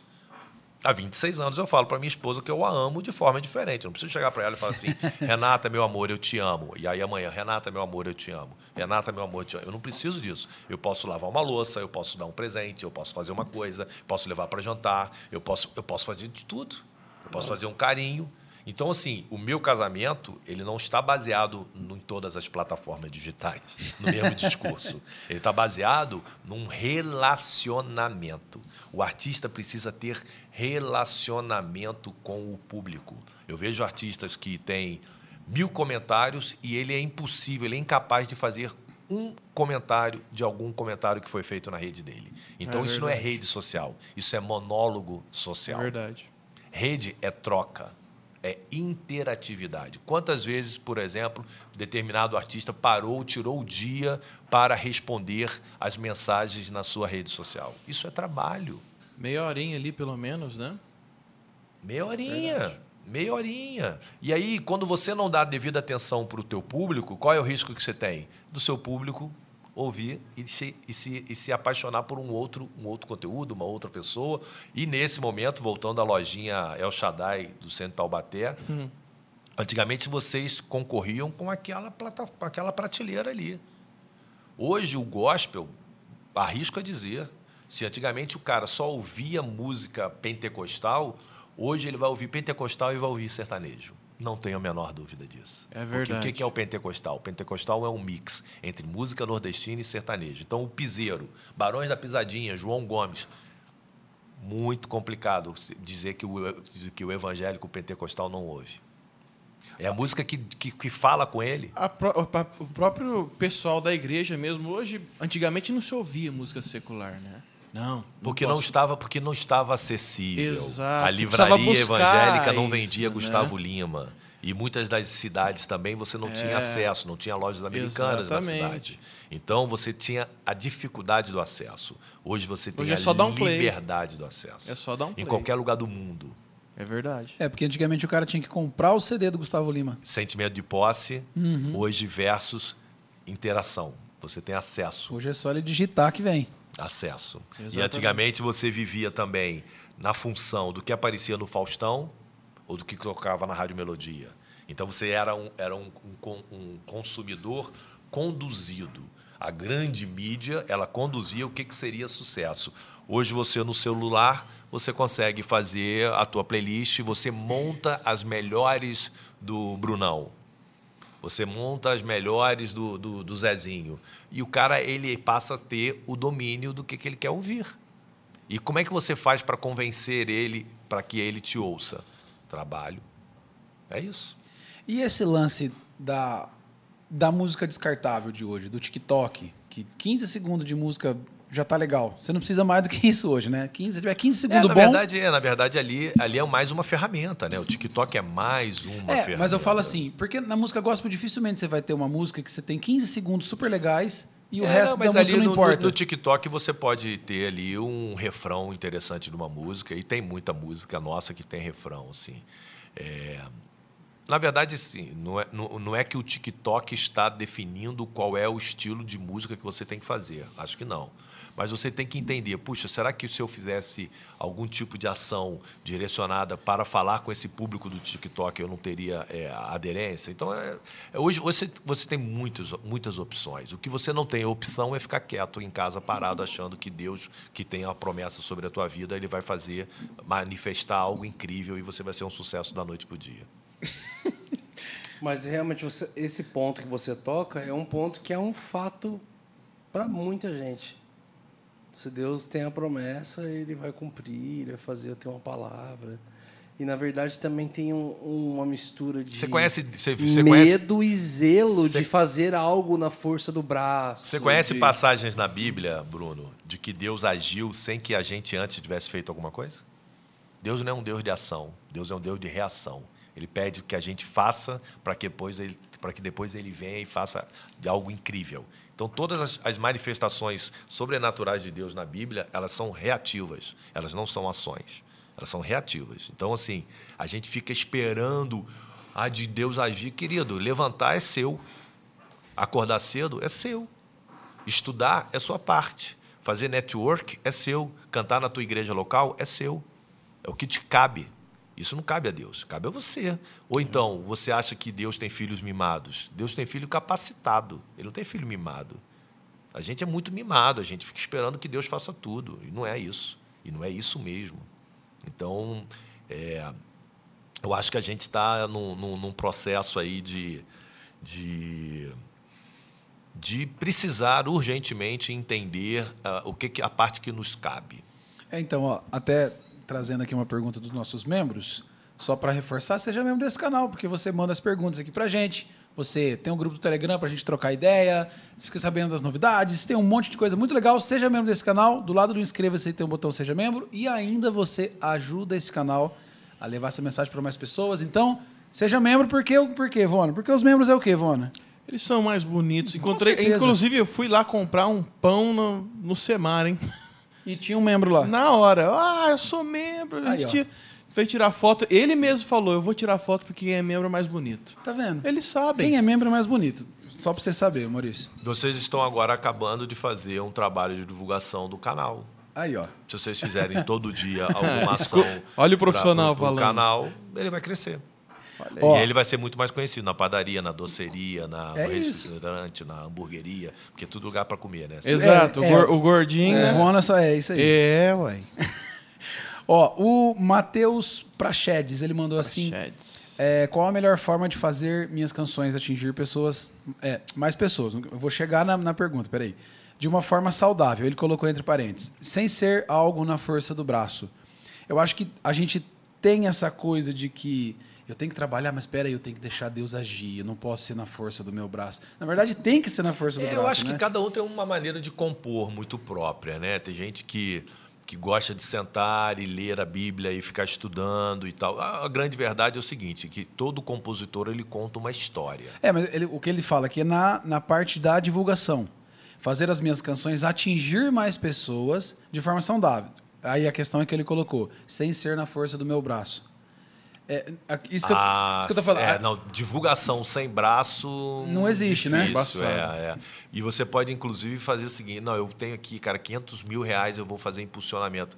Se for mal feito, e, e principalmente se a música for ruim, tu vai perder dinheiro, vai perder o braço, vai perder tudo perder tudo, que não vai adiantar nada. Então, é tudo é um conjunto. Primeira coisa, é, o sucesso começa pela música. Se você tem a música, você já tem já um bom, um bom, um bom caminho traçado.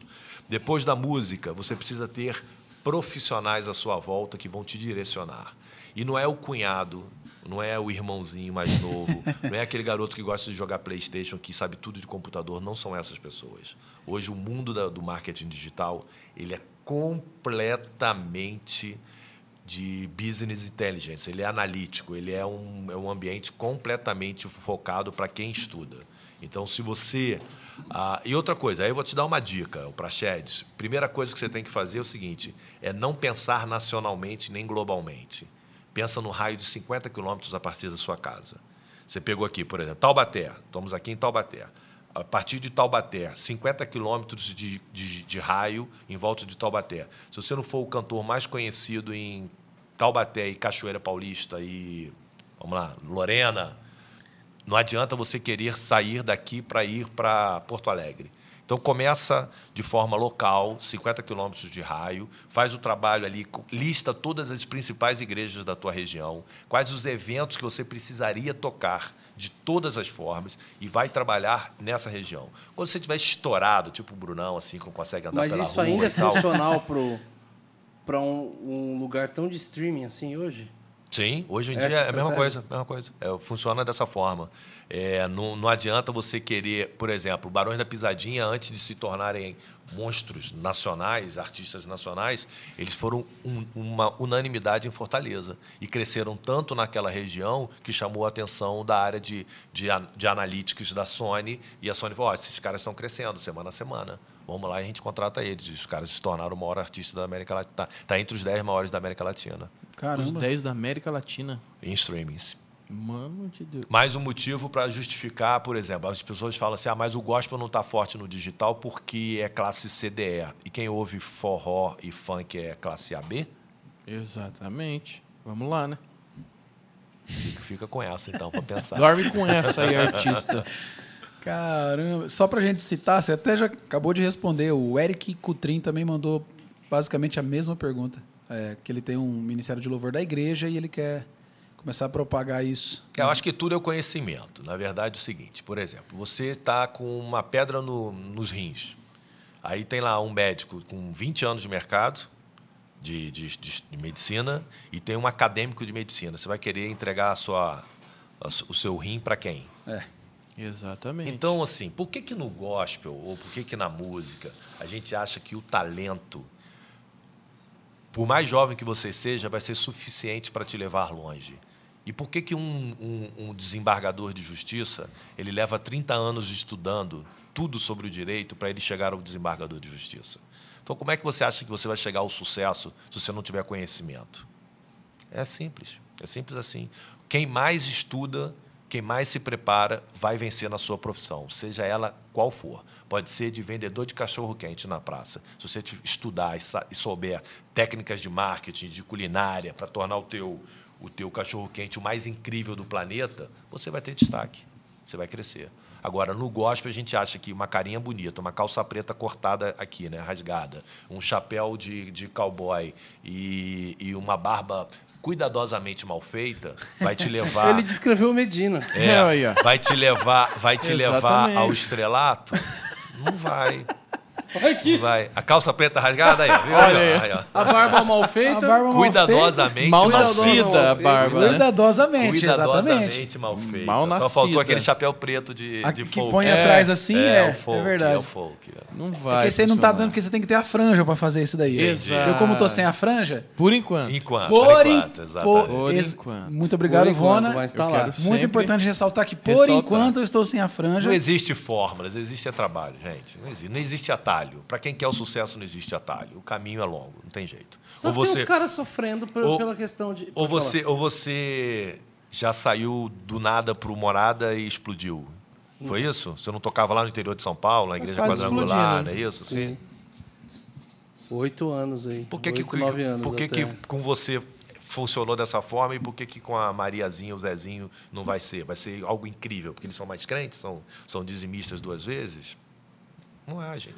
Há- questões naturais que a gente precisa observar e respeitar. É.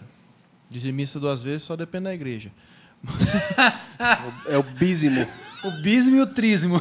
Mas também tem essa questão do, do cara que sente essa, essa dor de.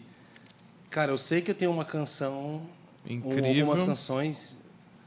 É, isso não parte só dele, que tem muita gente, né, cara, que olha, nossa, que bebê lindo. Todo mundo em volta fala, pô, mano, bebê feio, velho. Todo enrugado, todo feio. Mas assim, o cara sabe que é legal porque funciona com a igreja, minto. funciona com a igreja local, funciona em outras igrejas, tem rolado, tem muito feedback, mas não tem entrada para pra não tem essas pessoas que podem ajudar. Ah, os quem são os É, profissionais? quando- quando- Às vezes é, o cara quando- foi atrás, o cara mandou o material dele para vários, ninguém se interessou, mas mas o cara hoje tá em dia não dele. precisa, Bruno. Hoje em dia você não precisa é, necessariamente de uma empresa, uma gravadora, um selo e tal, para você estourar. O que você precisa é entender o processo. Então, hoje, o que é o horário nobre do Jornal Nacional da Rede Globo, por exemplo, é o YouTube, cara. Você vai trabalhar no YouTube. Tu vai investir. Você não tem nada. Você não tem contato com rádio, você não tem network, não tem nada. Se você tem uma boa música, faça um bom vídeo e guarde um dinheiro. Também tem gente que é o seguinte, né? O cara tem 50 mil reais. Aí ele vai lá, grava a música, ele grava um clipe, uau, aí não tem dinheiro para impulsionar. Aí não adianta nada. É. Porque eu falo sempre o seguinte: orgânico é salada, querido. Não existe nada orgânico. E as pessoas falam assim: ah, não, meu vídeo, é o meu vídeo teve 50 mil views de forma orgânica. Se você tivesse posto 2 mil reais, em vez de 50 mil, você estava com 500 mil. Se você tivesse feito da forma correta. Você precisa impulsionar sempre? Eu, eu, eu, eu creio que sim. Eu acho que é sempre muito importante você impulsionar. E, e impulsionar... impulsionar... não é comprar. Às vezes as pessoas confundem nesse é. nosso meio. Comprar seguidores. Não, querido, não, não. não é comprar seguidor, não. É impulsionar é você aumentar o alcance, é você usar o algoritmo para que ele possa falar com o maior número de pessoas. E aí você vai crescendo, vai crescendo, vai crescendo, vai crescendo. E aí você pode, lá na frente, começar a fazer testes mais orgânicos, que, que naturalmente as pessoas vão ser notificadas do teu canal, elas vão ter e tal. Mas o, o impulsionamento, ele já hoje, ele faz parte, como a gente falou da verba de rádio lá do passado, ele faz parte do plano de marketing. É. Entendeu? Foi então, substituído. Que, então, o que você pode fazer é um impulsionamento, às vezes, geográfico. Puxa, eu, eu quero. Eu vi lá no Spotify for Artists ou no, ou no, ou no, no, no backstage do, do, da Deezer, que eu não estou ainda tão forte na região norte. E eu queria estar muito forte na região norte. Poxa, então vamos fazer um impulsionamento para a região norte. Então, e quando você essa... fala isso é de rede social ou do YouTube mesmo? De YouTube, de YouTube. Uhum. Na rede social, é, é, eu, eu, eu, eu, por exemplo, eu faço pouquíssimo investimento de rede social, porque a rede social ela não te traz o streaming, né? Ela vai te aumentar em visibilidade, não necessariamente ela vai te transformar num consumidor de uhum. música. O YouTube ele vai te transformar num consumidor de música. E quem, para quem está assistindo e quer entender, esse impulsionar no YouTube faz com que o seu vídeo apareça como, como na tela de propaganda de outras pessoas? Ele vai ser. Ou faz com que ele apareça na timeline, mas bem posicionado tudo ali? Tudo vai depender, tudo vai depender da tua forma de impulsionamento. Você pode aparecer, por exemplo, na sequência de um outro de um outro clipe. Tu está assistindo lá um vídeo lá do Morada e pelo teu impulsionamento você fez, olha, eu, eu tenho relação, eu quero falar com o público que ouve o Morada o, o, vídeo em seguida ao teu vai ser o desse pessoal que fez o impulsionamento. Então, tem uma série de ferramentas ali, de ajustes, que se você tem um profissional de marketing que seja realmente, de fato, entendido do assunto, ele vai fazer ali os impulsionamentos corretos. O, o projeto, por exemplo, do Preto no Branco, é, para mim é um dos projetos mais incríveis que eu, que, eu, que eu estive à frente. A gente lança um projeto de um artista que ninguém conhecia, do zero. Hoje acho que eles estão com 800 milhões Ninguém Explica Deus. Nossa! E, e, nós usamos muito, muita ferramenta de marketing no lançamento deles. Né? E depois a música foi, explodiu, foi embora e tal, tudo bem e tal. Mas a gente fez muito trabalho de impulsionamento, entendeu? Então, se você tem a música boa, se você tem profissionais, a chance de você ter um destaque maior. E também pensar o seguinte, gente: hoje é, não é uma música, hoje é um projeto. Você tem que lançar uma música, aí você impulsiona, faz todo o trabalho, depois você vem com outra música tão boa quanto aquela e vai continuando. E no gospel tem uma característica muito diferente do secular, que é a longevidade. Você tem artistas de 30 anos de carreira que estão aí. Então, você não sendo um cara que é duas caras, um cara que fala e não, e não, e não, e não age de forma correta, né, do ponto de vista cristão, você entregando sempre música, você sempre é, se relacionando, deixando portas abertas nas lideranças, nas igrejas, cara, a chance de você ter 30 anos de carreira é, é total. Total. Já no secular não é. O secular, se mudar amanhã, que não, ah, não é mais o, o forró que, que a gente vai investir, vai ser a valsa o cantor de forró vai estar tá, vai tá na estrada. Entendeu? Então, assim, a, a, é muito volátil, é muito rápido. O mercado secular ele é muito baseado no hit. E no gospel ele é muito mais baseado no, no, no relacionamento, na tua entrega, na tua credibilidade. Então, tem é. artistas, por exemplo, como Sérgio Lopes, Chile Cavalhais, que há muitos anos não estouram nenhum hit, mas estão aí com a agenda lotada. Na estrada, lotado. Eu vi, eu vi esses Credibilidade dias é muito importante. o, o J Neto Sim, sim, já Ele- trabalhei com ele já. Os grandes projetos dele eu lancei lá na pela estrada, Line Records. na estrada, Na estrada. fazendo agenda. O Exatamente. J Neto é o do Chapeuzinho? Não, o J, J Neto é Neto aquele é a que canta igual o Roberto Carlos. Roberto Carlos. Ah, tá. Qual que é a música do J Neto? Tentando puxar Eu tô aqui. tentando. É.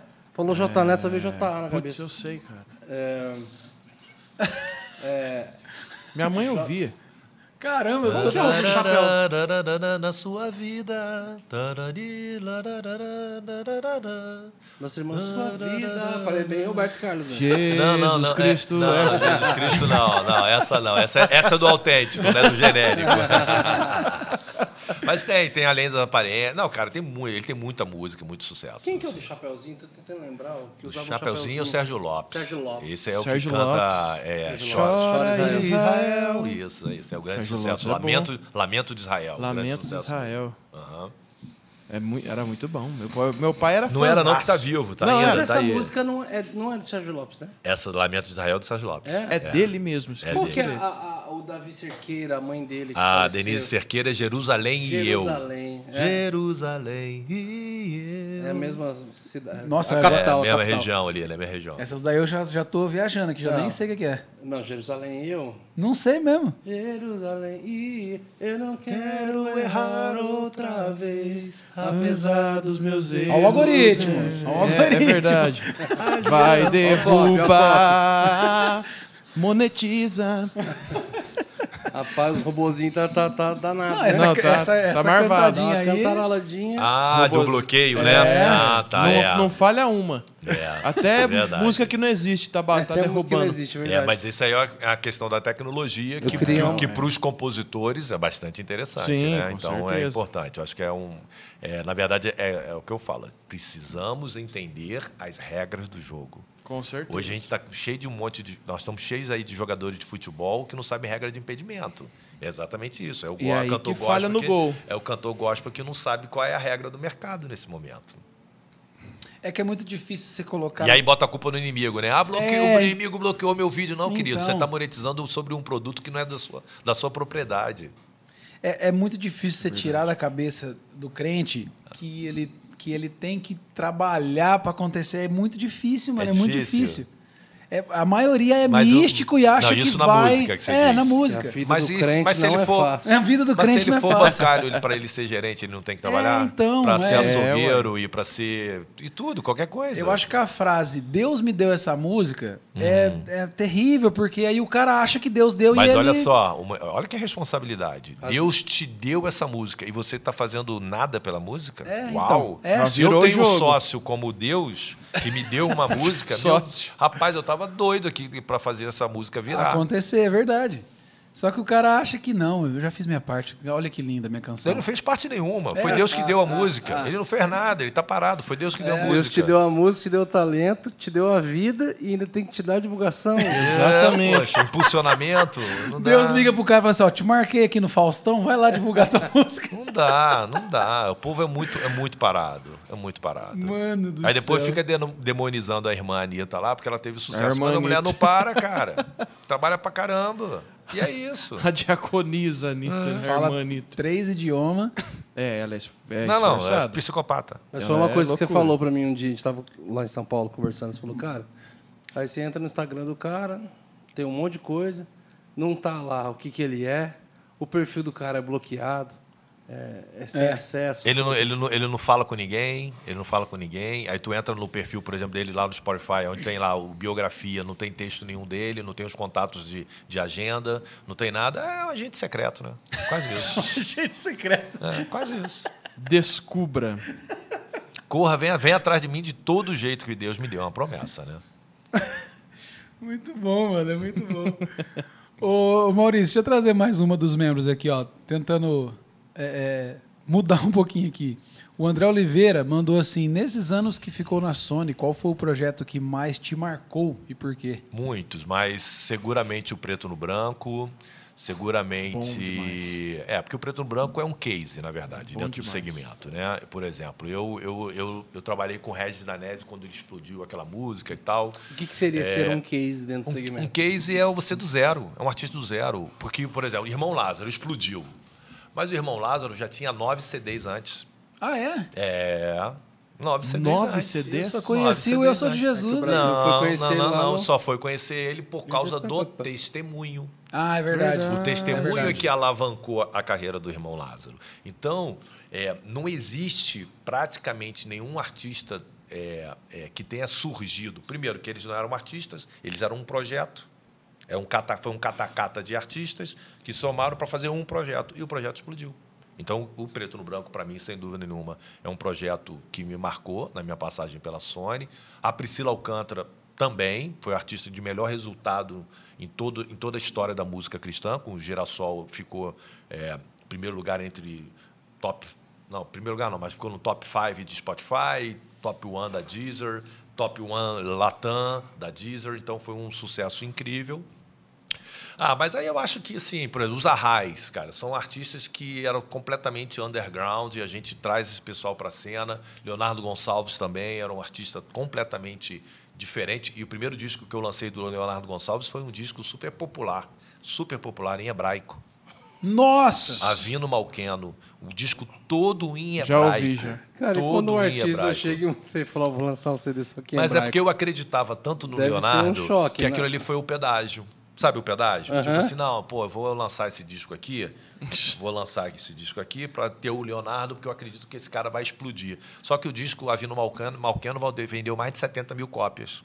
Foi um Sério? sucesso. Sério. Sério, foi um sucesso. Foi absurdo o sucesso Caramba, eu nunca ouvi. Avino Malcano. Eu nunca ouvi Não, isso. é todo em hebraico. E é um hebraico assim.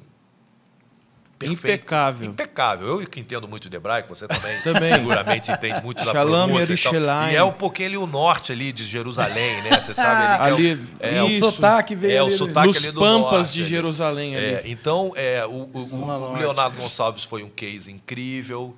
A própria Gabriela Rocha, que a gente pegou bem pequenininha e explodiu.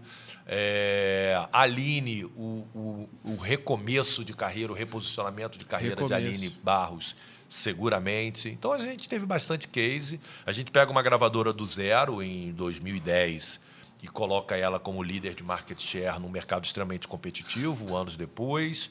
Foram 12 anos, 11 anos de lucro, lucro bem acima. Eles me deram inicialmente cinco anos para alcançar o break-even. Já no segundo ano a gente já, já ultrapassa já a- o investimento. E de lá para cá, sucesso todos os anos, muitos prêmios e tal. Então, eu acho que o, o projeto todo da Sony em si foi um projeto de muito sucesso. Eu tô Não- com uma pergunta aqui na cabeça, tô tentando formular ela, porque eu acho que é várias dentro de uma só. Sobre os artistas novos, ou os próprios artistas que estão ali recente. É, não, acho que mistura tudo. Por exemplo, o artista chega com uma ideia, porque o receio de um artista independente, igual eu sempre fui, era de, pô, vou pra gravadora, Deus, o presidente da gravadora vai chegar falando, não, vocês têm que lançar tanto esse ano, Sim. você tem que fazer tal coisa, porque era a visão que todo mundo Claro. tem de Depois fora. de falar mal de política, o segundo assunto mais de, de gravadora. é gravadora. Sim, é. E aí, então, vinha assim, pô, os caras vão falar... Não, é, a gente tá com a ideia de fazer isso aqui, por exemplo, o hebraico ou tal. Não, estamos com a ideia de fazer um negócio desse jeito. lá, lá, lá. Não, cara, não, não tem aprovação da gravadora para isso. Você Tipo acha assim, que a mudança, cara, a cara- você acha que a transição da carreira da Priscila foi algo que foi discutido dentro da gravadora, assim, no sentido de não, não, não vai, não, cara, artista decidiu, artista decidiu, mas essa também eu vou falar, é uma posição do Maurício Soares, é uma posição minha. Todo mundo, eu me lembro de chegar a Aline Barros logo no início da gravadora e ela disse: Ah, e o, e o repertório? Eu falei: O repertório, como assim? repertório quem faz é você, quem vai cantar é você. O repertório é seu, mas isso é uma postura minha. Sei sim de empresas em que a pessoa não sabe a diferença de dó para ré e que acha que se tem que ela tem direito de decidir repertório. Existe isso, existe. É, eu falo, eu só posso falar por mim. E por mim, você pode perguntar para qualquer cantor que trabalhou comigo nos últimos 30 anos, vai sempre falar assim: não, Maurício não interfere em nada. E para mim é extremamente cômodo isso, tá? Porque se E- der certo, o sucesso, eu tenho participação. Se der errado, foi o artista que escolheu. E agora, sabendo disso, já, mas com certeza já aconteceu de alguém trazer, o próprio artista trazer uma ideia de falar, cara, tô querendo fazer isso. Olha, Você- eu vou te E vocês falar- falarem assim, pô, cara, isso aqui vai dar, vai dar Brunão, ruim, vai dar ruim. Ó, em 30 anos, uma única vez, eu não vou citar o artista, mas uma única vez um artista me mostrou um repertório que na época estava sendo produzido por um artista do top de linha, cara super forte. E a pessoa me apresentou esse repertório e eu ouvi música, música, e, a, e, a, e, a, e o artista estava meio murchando a cada música. E eu só perguntei isso: você se vê cantando, na época do disco, você se vê cantando durante um ano e meio esse repertório? E a é. pessoa pensou, pensou e falou assim: Já com o projeto gravado é, guias. As, guias, guias, a guia de repertório, mas dizendo assim, ó, eu vou gravar isso. E aí eu falei, perguntei isso, só perguntei isso. Você se vê cantando durante um ano e meio esse repertório? Aí deu aquele choque de, de realidade, falou que não. Aí eu falei assim, olha, você não tem pressa nenhuma, repertório não se tem pressa. Quando você encontrar o repertório, a gente volta a conversar. E foi assim. E coincidência ou não, foi o maior disco de, lançado por aquele, por aquele determinado artista, foi o maior sucesso da carreira dele. Deveria me agradecer bastante é, sobre ter, de alguma forma, não, não peitado, mas de falar assim, olha, acho que não é, não é uhum. bem por aí. Né? E você então, alguma vez já chegou por uma ideia, com uma ideia para um artista? Muitas. Tá. Muito, é, esse, esse último lançamento, por exemplo, onde a, a, a Aline grava com a Eichel e com a Fernanda Brum, é, a ideia foi toda minha. Isso era um clipe, eu, né? É, um clipaço. A ideia foi toda minha. Eu que fui correr atrás do, do compositor. A gente encontrou o compositor. Eu chamei o Johnny S. Chamei o Mess Santos, que é um diretor de filmes, um cara que trabalha documentários e tal, um trabalha muito para a área secular. Sentei com a Estela, mostrei a música. Ela amou, reescreveu umas duas, três frases Chamei a Aline, chamei a Fernanda, vendi o projeto para elas e, e, hoje é a música que está aí indo super bem. Então esse foi um projeto 100% pensado por mim, assim.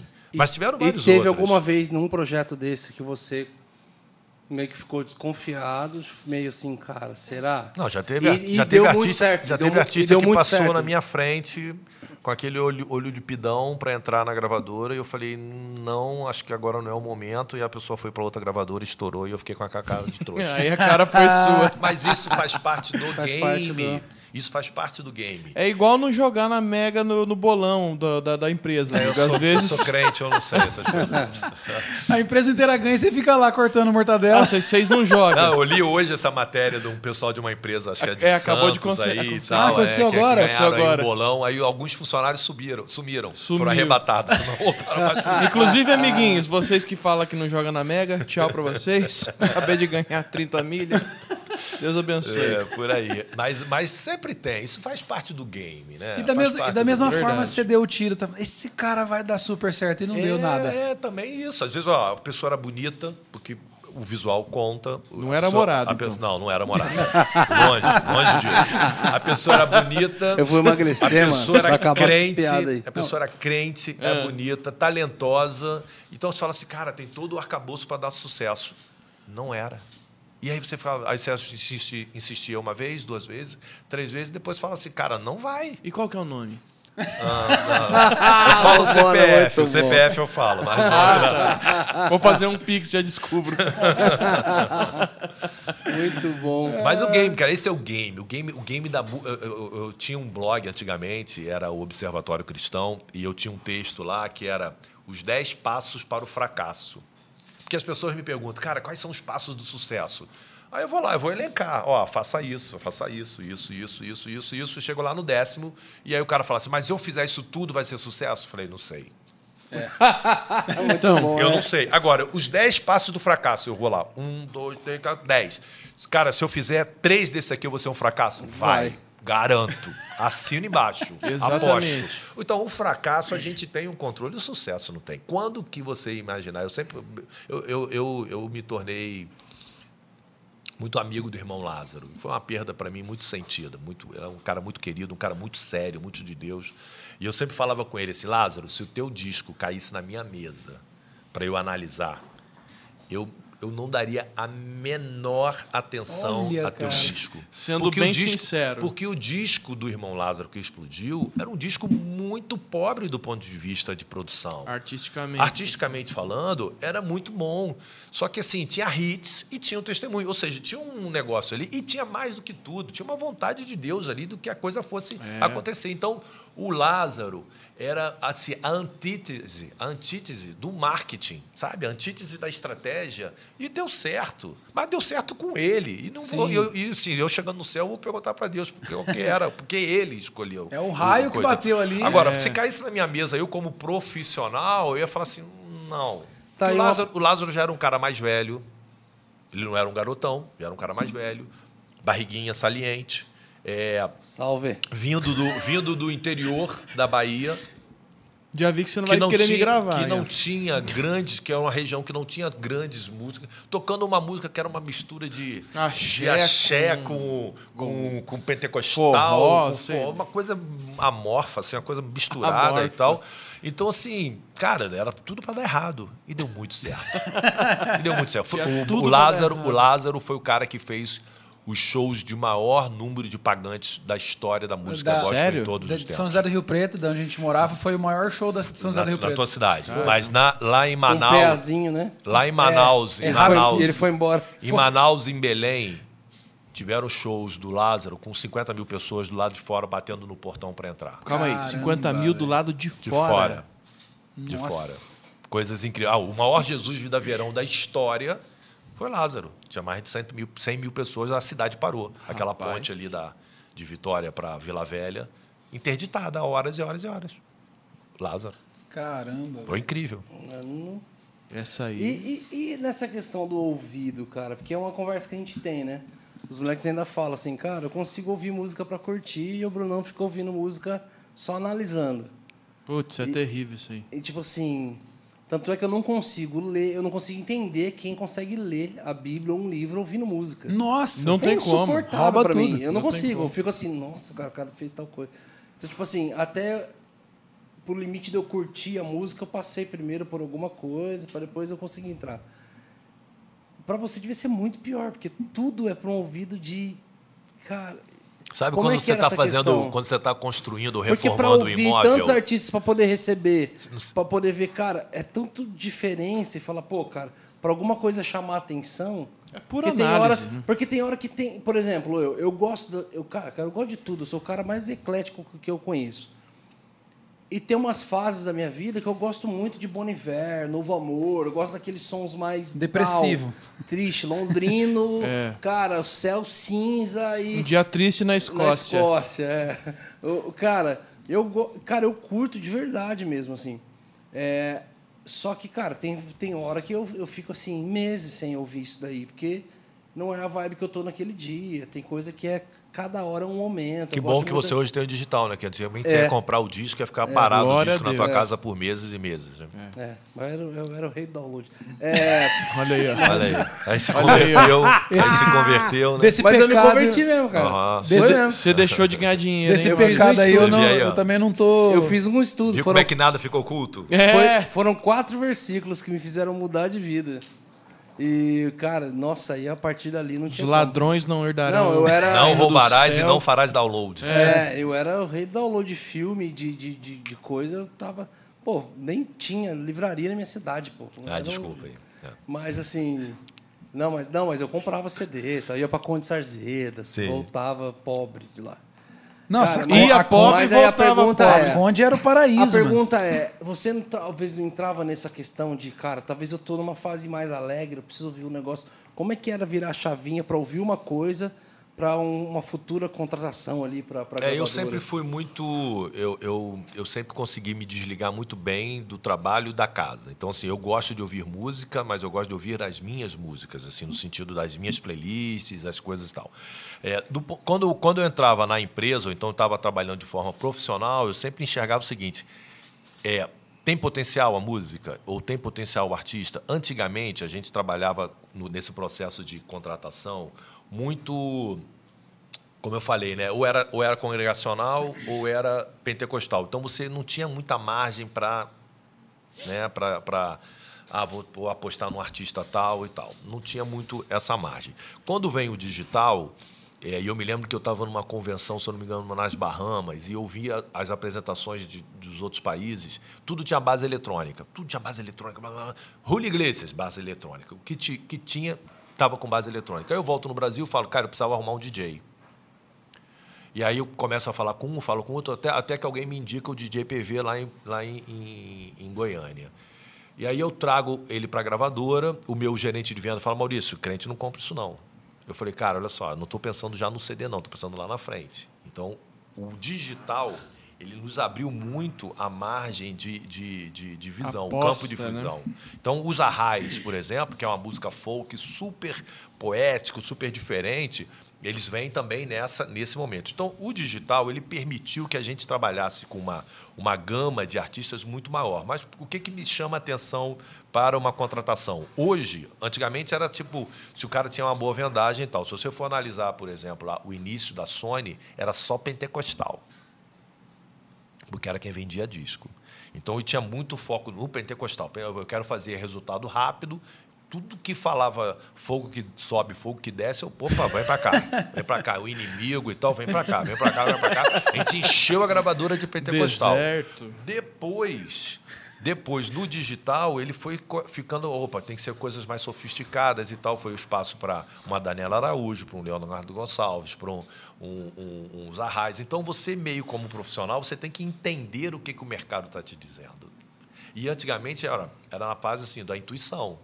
Hoje, as informações estão todas ali. Eu falei que o Barões da Pisadinha foi contratado porque existe uma equipe de Business Intelligence lá na, lá na, na gravadora e esse pessoal fica acompanhando o relatório o tempo todo. E eles assinalaram para o pessoal do AR e falaram: olha, tem um pessoal aí que está crescendo, que é o Barões da Pisadinha.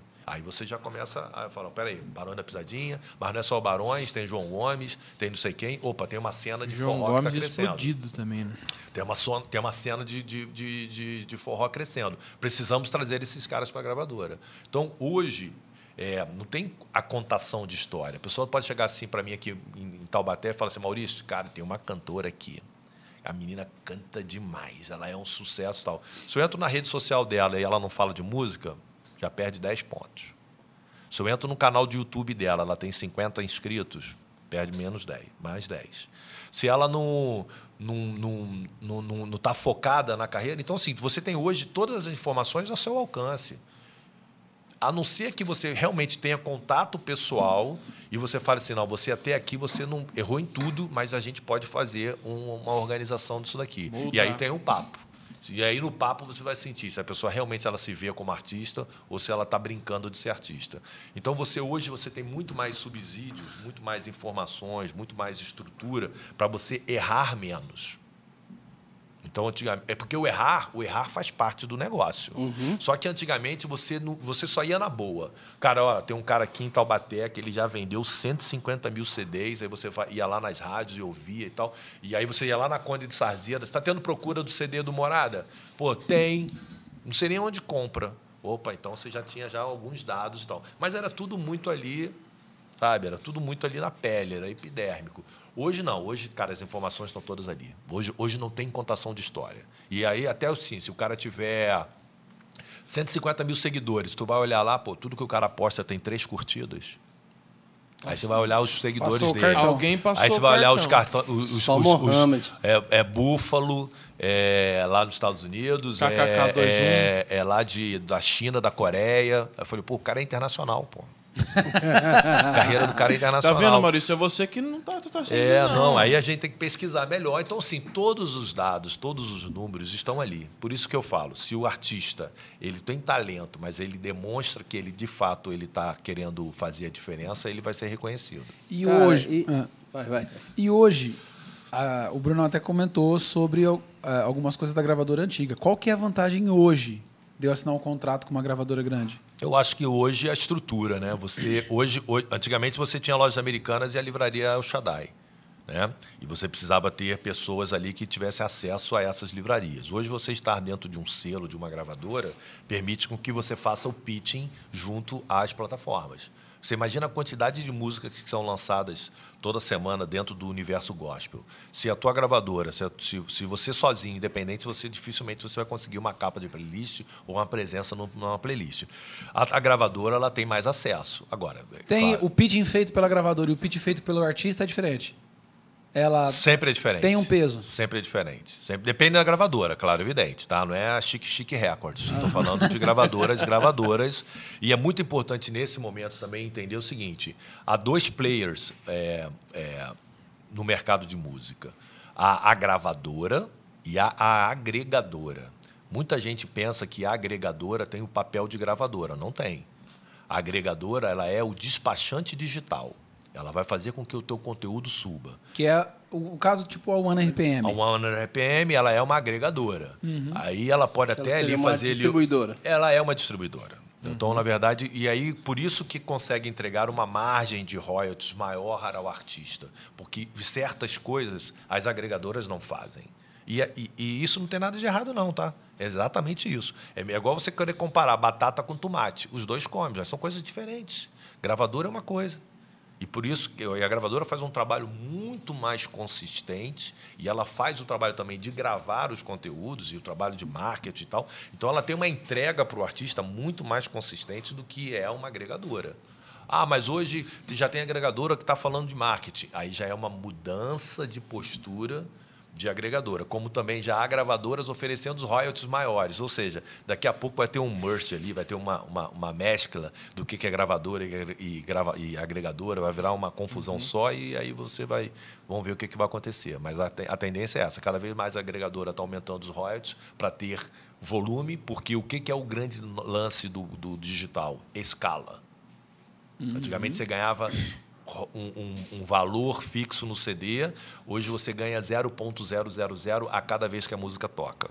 O mercado da música no Brasil, no ano passado, passou de 1 bilhão e 200 milhões de faturamento. O maior faturamento da história do mercado da música no Brasil em todos os tempos. Olha que legal. Mesmo o auge do CD não faturou tanto quanto faturou o ano passado no mercado da música. Então é um mercado que 20% da população brasileira, ou 30% da população brasileira já está inserido. Ou seja, tem 70 ainda para crescer. Nossa, tem um. É diferente na Suécia, 98% do, da população na Suécia está inserida dentro de alguma plataforma digital. Então os Nossa. caras não têm para onde crescer. Nossa, o Brasil O tem Brasil tem muito tudo que para crescer. E o gospel, eu diria a vocês, não são números oficiais, porque infelizmente no gospel nós não somos é, caracterizados por dados estatísticos, mas eu diria para você que nem 10% da população evangélica está inserida nas plataformas de áudio streaming. É tão baixo assim na sua É baixo, é baixo. É É, bem muito baixo. Por isso que É uma bem vez baixo. teve eu uma tô- ó, eu, eu- eu nas, nas entrevistas anteriores eu dizia 5. Já eu tá agora já jogando estou pra jogando 10, 10. porque eu tô Eu assim, lembro de já uns anos atrás que profetizando, teve- assim, que vai melhorar. Uns anos atrás teve inclusive uma campanha de alguns artistas. Vem pro que streaming. sempre- Vem pro streaming e tal. Uhum. É, porque na verdade. E olha só que louco. Nessa mesma campanha do Vem pro Streaming, que seria uma campanha, uma iniciativa das gravadoras. Pra ensinar e pra ensinar as pessoas a, a usar o- a plataforma. Não vou dizer o nome, mas tinha um artista que fez parte da campanha que não tinha plataforma e não sabia usar. E era Aí grande é já? sacanagem. Era um artista grande. Não, porque Tinha cada, grava- mudar, cada, grava- o- cada gravadora teve que indicar dois é artistas. Eu Vou. Tá? Então, cada, cada gravadora indicava dois artistas. Ela Vamos foi assistir. indicada por uma dessas gravadoras e essa pessoa não tinha stream, não tinha plataforma, não era usuário e não sabia se era para comer ou para beber. Se fosse o Brunão, achar que era Tá, pra mas, comer. aí, mas aí onde que estão. Onde que tá consumindo esse, esse uh, O consumo, 70%? o consumo- o- o consumo evangélico ele está maciçamente no YouTube. Ah, tá. Sendo que o YouTube paga de 12 a 17 vezes menos, por Menos. streaming do que os aplicativos de áudio. 12 a De 17. 12 a 17. Então, para você ter um streaming de Spotify, por exemplo, você precisa ter 12 vídeos. é, O que eu rodando. acho estranho até Nossa. hoje é ninguém ter tentado. Deve ter tentado, mas eu não sei. Cara, tantos empresários multimilionários e tudo. Ninguém tentou vir concorrer com o YouTube, cara. Ah, eu acho que está muito Porque com a estabelecido, Deezer. né? ah, É mas difícil. o, Não, o é. streaming de áudio tá gigantesco. Que bom por A Netflix também, né? estava imperando, aí veio também streamando, mas ainda no vídeo o YouTube continua. Não, é soberano. eles. Eu não, o Vimeo, que era uma outra proposta tal, Soberano. mas. Eu falei, cara. Mas eu acho que ali é o seguinte: no caso do YouTube, primeiro, eles, eles, eles- quem, quem, quem chega na mesa primeiro come, come melhor, né? Eles chegaram, se estabeleceram e eles não sentaram sobre o sucesso. Eles ficaram, eles estão o tempo todo mudando. Então, Estão sempre com novidades e tal. Eles demoraram, sim, no lançamento do YouTube Music. O lançamento do YouTube Foi Music, demorado, você Tanto que não pegou, Demoraram. não pegou muito, né? Não... Cara, tá crescendo, é uma das plataformas que mais cresce. É mesmo? É, é, é. Na verdade, é, a- havia uma certa hegemonia, havia uma certa hegemonia ah, de uma determinada plataforma e hoje eu diria para você que, cara, continua na liderança, mas ah, já tem cinco, seis players ali, todo mundo, ó, Tá tendo que correr. tá tendo que correr. Então, mas isso que me chama a atenção. Porque no Hum. streaming teve isso, cara. O que imperava, o Não, que criou o negócio, hoje tem vários. Na rede social, mesma coisa. Começamos com o Orkut, fomos Facebook, Instagram. Estamos agora, Agora- no, no TikTok tá, e tá cada vez mais, vai continuar Sim. surgindo coisa. E no YouTube continua o YouTube imperando ali. Não, isso é incrível. Não, isso é, incrível. e, e é uma margem longíssima para alcançar os caras. Não tem nem É. alguém.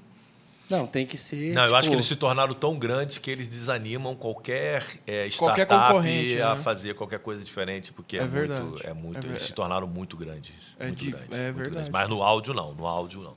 Agora, o, o evangélico, ele não foi arrebatado, né? Ele tá aí, cara. Ele era o cara que consumia CD. Só que nessa falta de, de orientação das gravadoras e dos próprios e dos próprios artistas. Ah, tá, desculpa. É, nessa falta de orientação dos próprios gravadores e dos próprios artistas, é, o público acabou que foi migrando para o YouTube e usa o YouTube como se fosse uma plataforma de áudio e não é. O- tanto que o próprio YouTube lançou o YouTube Music, que é uma experiência muito melhor para se ouvir música. E eu não vejo ninguém falar, ninguém querer ensinar que, olha, gente, no YouTube é para assistir vídeo, é uma ferramenta de marketing que até monetiza e não que ela é de fato um ambiente para se ouvir música. né? Uma pergunta ainda dentro do outro assunto que a gente estava conversando, dos artistas, da música. Como que era a escolha da música de trabalho? Porque, cara, Ah, Boa cê- pergunta. O artista sempre erra, né? cara, eu sempre errei toda É. vez. Nós todos É, ah, aqui. Cara, o melhor lugar para você escolher música de trabalho é tocar na tua igreja, né? É fazer o laboratório na igreja. Quando a música vira, uau! Ah, tem que uau. ter um laboratório. Tem que ter um então. laboratório, né? Muito, eu sempre falo assim, e eu sempre gosto de Não é frisar, por gosto do artista. Muito mal comparando o que é o barzinho para o cantor secular é a igreja para o cantor gospel. Você tem que testar a música na igreja. Se É. a música não virar na igreja, esquece. É muito mais difícil dela virar. Não, mas às vezes o problema era esse, para alguns, né? Tipo assim, can- Como cantava assim? sete músicas do repertório com a igreja, a igreja vinha em todas. Eu falo, cara, qual escolher para ser a música? Para essa, olha essa para apresentar para para rádio, para essa para plataforma. e tal. Antigamente, quando você tinha um disco físico, né, 14 faixas, você lançava uma música de trabalho e ela não virava, se você não tivesse uma segunda música dentro do CD ali para você encontrar, tu tava frito. Uhum. Hoje, você lança a música, ela não virou em 60 dias, em 90 dias. Vai pra próxima. Já vai para a próxima, esquece, vai embora. O que, que o artista precisa ter? E aí é é a grande, grande sacada que eu vejo que, que a imensa maioria do gospel erra.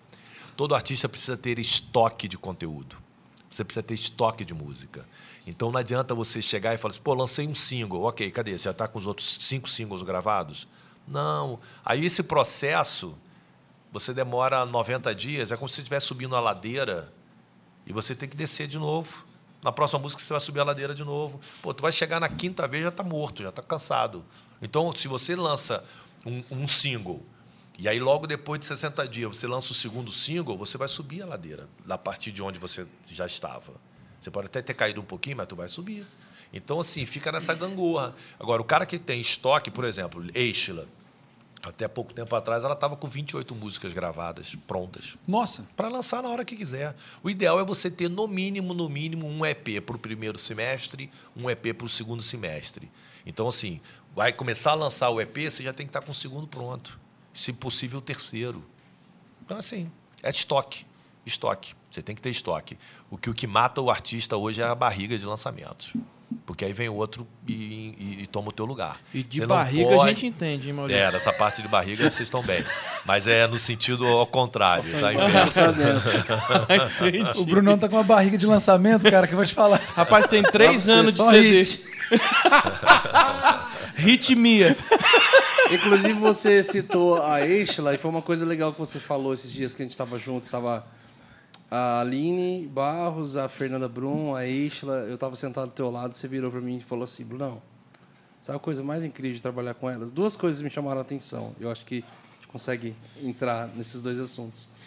O primeiro, você falou assim, Brunão, é, eu nunca tive um trabalho com elas, cara. Tipo assim, nunca me deram um trabalho, cara. Nunca, assim, ó. Sempre foi, rolou tudo na paz. E é muito diferente de vários artistas novos que estão começando.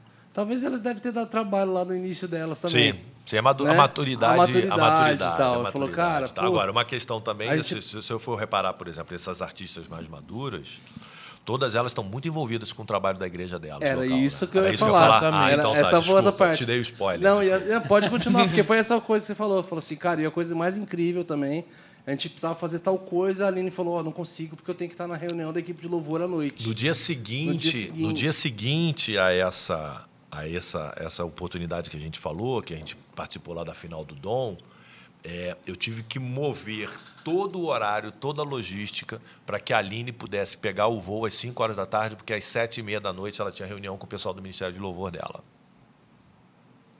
Né?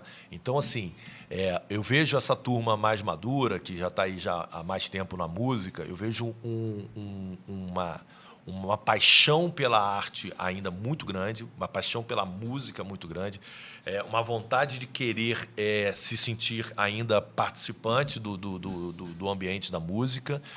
Eu vejo neles, ou, ou neles, nelas, né? vejo uma, uma disponibilidade para ajudar artistas iniciantes muito maior do que às vezes eu vejo um próprio iniciante é, ou um, um que estourou um hit é, em, em dar a mão para outro. É, e eu vejo essa questão de saber o seu propósito. Elas, de fato, especialmente essas três, elas sabem qual é o propósito delas e o que que é o lugar delas dentro do reino. Então, elas se dedicam demais, são pessoas muito tranquilas. Amei trabalhar com elas. É, em contrapartida, às vezes você vê um artistazinho que estourou meia música e que é tudo muito difícil e é que é difícil você chamar atenção. O cara ele parece uma pessoa completamente alienada que fica ali o tempo todo ali só olhando no seu Instagram. Tudo, tudo é muito eu e pouco nós. Essa é a característica do, do artista jovem, é muito eu, pouco nós. E, e eu acho que isso aí também tem um preço caro. Eu vejo artistas que estouraram com uma música meio que já aposentando, porque a grana que veio veio bastante consistente. E aí eu fico pensando, peraí, mas qual é o propósito, de fato? Era o conforto pessoal ou era alcançar pessoas? Né? Então, pausa, tem essa pausa aí agora aí para a gente pensar aí sobre o que, que vai acontecer. Eu acho que tem gente que nos próximos dois, três anos vai mostrar para que veio ou para que não veio. Por quê? Nos próximos dois, três anos. É, porque eu acho que agora está virando. Agora já está. A, a pandemia acaba, né? A pandemia acaba, a gente passou por as desculpas do cara não precisar, não poder trabalhar. é, e agora vai ser- esse ano em especial ele vai ser um ano atípico, vai ser um ano de muita intensidade. Eu acho que vai ser um ano que quem quer Retorno realmente de mudança. quem quer realmente trabalhar vai ter, vai ter trabalho. Uma coisa que sim, por exemplo, vou aproveitando essa pergunta e tal, é o gospel, você consegue falar 2019, qual hit? 2020, qual foi a música? 2020, ou seja, no gospel cada ano é representado por um hit. Isso é pouco demais. É verdade. Isso é pouco demais. Isso é muito pouco. Isso é muito Secular, a pobre. gente tem quase que uma por semana. A Quase. cada- no mínimo um mês. No mínimo, a música do mês, você vai ter ali a música que explode. É um Xamã, é um João Gomes, é um. Cara, você toda hora vai ter um hit. Toda hora vai ter um hit. Tem lá o do cachorro lá do, do, do Avni e tal. Então, assim, sempre tem. Ah, uh, Ah, tá. Lá de coração. não sei o que tal. É. É, Deu até esse problema Esse podcast está me fazendo aqui uma coisa que eu nunca faço, que é cantar um pouquinho. Né? Tô cantando aqui, né? Aí vocês viram assim, ainda bem que o cara é diretor Aqui você tem artístico, né? plataforma, Maurício. Inclusive, eu tô procurando artistas novos, se É, você né? quiser. Então tá, então a gente conversa. Depois você vai falar com meus empresários. Muito obrigado. É, então, é, o gospel ele tem essa característica de uma, uma- uma- é muito raro você ter hits. Mas por É que também? Aí eu estou dando já um spoiler da minha mentoria. Porque no ambiente gospel, você tem que necessariamente, para ser um hit, você tem que se tornar hit em quatro ambientes diferentes. Rádios, a música tem que tocar muito na rádio, a tua música tem que ser cantada nas igrejas, a tua música tem que ser muito executada nas plataformas de streaming e a música precisa estar muito bem no YouTube. O hit é quando você tem esses quatro ambientes, a tua música forte. Às vezes a música não é cantada na igreja, mas ela é sucesso no Spotify ou na Deezer. Às vezes a tua música está com uma visualização enorme no YouTube, mas não é cantada na igreja nem nas rádios. Então, o que é verdadeiramente hit no gospel é aquela música que ela está, de alguma forma, bem nesses quatro ambientes, o que é muito difícil. Rádio ainda? Rádio demais. 78% da população brasileira ouve rádio. 78% da população tá brasileira. É que a Não gente já tem nenhuma. a cabeça mais digital, assim. Agora, É, né? tratando a pela questão dele falar que 78%. 10% dos cristãos estão no streaming Não, é. e a maioria massiva está no YouTube, 78% não é só de gospel, não, tá, gente? 78% é a população, população. brasileira. Ah, população. É, população brasileira. Rapaz. O rádio é ainda uma, um veículo de comunicação Celso Portioli ainda tá po- ganhando dinheiro popular. com a ótima. Muito, Uau. muito, muito popular. Então, ó, ó, e aí já essa nova geração, Caraca, essa nova geração, ela já não dá atenção à rádio. Mas tá é uma tocando falha. lá. Por isso que não tá, não, não está tocando. Muitas das vezes não está tocando porque a rádio não tem a atenção do artista. Ah, O artista não Aham. manda a música para a rádio, o artista não manda vinheta para rádio, o artista vai fazer um show lá em Recife e aí fica dormindo no hotel ou então fica no- na praia ou na piscina em vez de pegar um táxi, um Uber e ir lá na Maranata FM para dar uma entrevista. Entendeu? Então há um público muito forte na rádio. Cara, você tá abrindo a cabeça. Mas eu tô da falando o máximo aqui. porque já me disseram que quanto mais informação eu trouxesse, mais aumentava o cachê. Eu tô aqui, ó, tô soltando. eu tô soltando. Eita! Eu tô criando concorrência para minha mentoria. Inclusive, passa seu aliás, Pix. aliás inclusive. fala da mentoria. É ufa, verdade. eu dei a deixa. Ufa, eles entenderam. Pronto, pode pagar sim com, com, com merchan. tá pago, tá pago. Tá o cachê tá pago, pago tá agora pago. porque Vamos vai rachar. entrar- A mentoria, a mentoria é, durante a pandemia, eu passei por muitos períodos fora da. Eu sou do Rio de Janeiro, de Niterói, no Rio de Janeiro. Ah, e durante a mentoria eu tive vários tempos assim que eu fui para Florianópolis, fiquei mais de seis meses em Floripa, fui para Tiradentes, interior de Minas. Então eu estava trabalhando é, é, off- online, né, é, home office, e aí eu ficava em alguns lugares e tal. E aí eu estava eu em, em, em Florianópolis, olhando as redes sociais, cara, um, mando, um bando de contador de histórias lançando cursos online para você ser sucesso na música gospel. Eu falei, peraí, mas esse Zé Mané lançou o quê? esse Zé Mané tem o que de história na música gospel? Tem que sotaque carioca. Zé Mané. Esse é o cara. É, é. Quem é esse, esse, esse, esse Incircunciso filisteu desse, desclassificado aí que vem da curso o Ofer- povo do Deus ofer- vivo. oferecendo, oferecendo curso online. Aí eu, eu fiquei, fiquei, fiquei assim, sabe? Fiquei, não, ah, fiquei danado. Fiquei, não, não pode. Esse cara não pode oferecer curso. E aí eu abria novamente o Instagram, era outra pessoa oferecendo, oferecendo Hum, curso. foi um caminhão de Aí eu curso. falei assim, ah, peraí, no início da pandemia todo mundo era expert, né? É. Eu era coach, eu era expert, era um Isso. negócio muito, muito doido. O, o, o Brunão gosta muito de coach. Gosta. Ah, aí. Tem uns é, dois amigos Aí, o assim. que, que eu fiz? Eu cheguei, falei com a minha esposa, falei com minha esposa, ó, vou lançar uma mentoria e vai ser assim, assim, assado e tal. E aí, daqui a 30 dias eu lanço a mentoria, eu, eu, eu já começo as aulas. Ou seja, eu fiz tudo errado. E deu 12 alunos. Uma, uma aluna, inclusive, é a Amy Watanabe, lá do Japão. Nossa. Eu já comecei internacional, mas com 12 alunos. E aí todo mundo me lembra assim, o Johnny falando, não, cara, tu vai arrebentar. E o Lincoln Baiana, não, pô, tu vai arrasar, vai ter 100 alunos e tal. Eu falei, ah, legal, vou fazer isso aqui, mas eu quero dar conteúdo de verdade. E foi um fiasco, porque só tive 12 alunos. É, E aí eu falei, não, mas cara, a experiência foi incrível. Eles foram os meus 12 primeiros cobaias. E a experiência foi incrível. E era para ter 10, au 10 aulas de uma hora, e a gente teve 12 ou 13 de três horas em média de aula Nossa. online.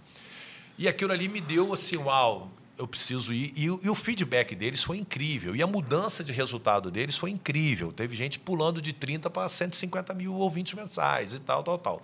E aí eu fui, não, vou lançar agora a turma como tem que ser feito.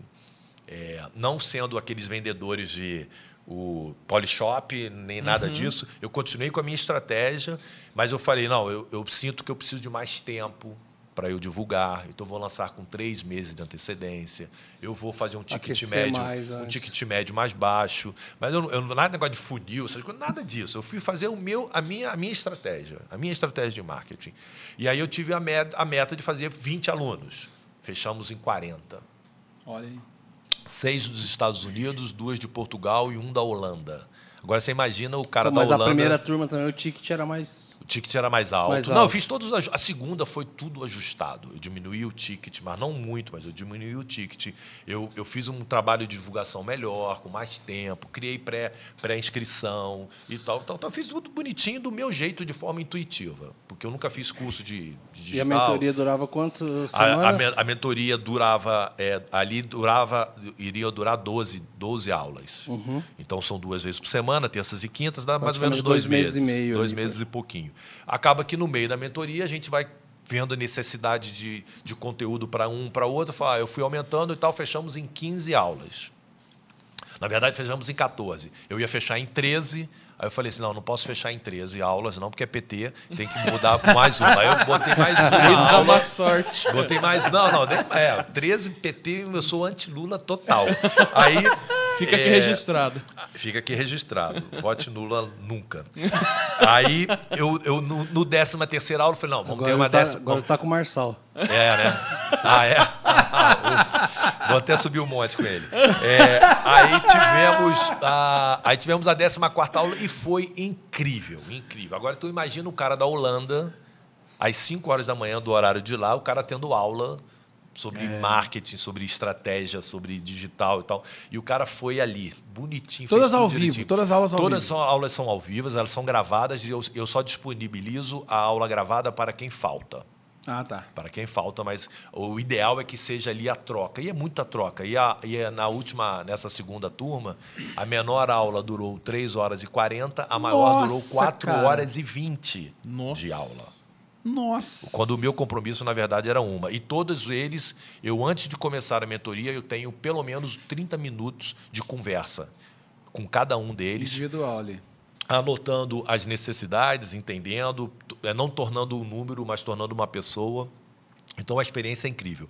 E aí, tempos depois, eu lancei a terceira turma com a meta de 40 alunos. Eu- nós estamos com 82. Olha que legal. Dobramos. Mano. Dobramos, eu tô igual a Dilma, né? Dobramos a, a Deixa meta, depois a meta, deixa a meta aberta.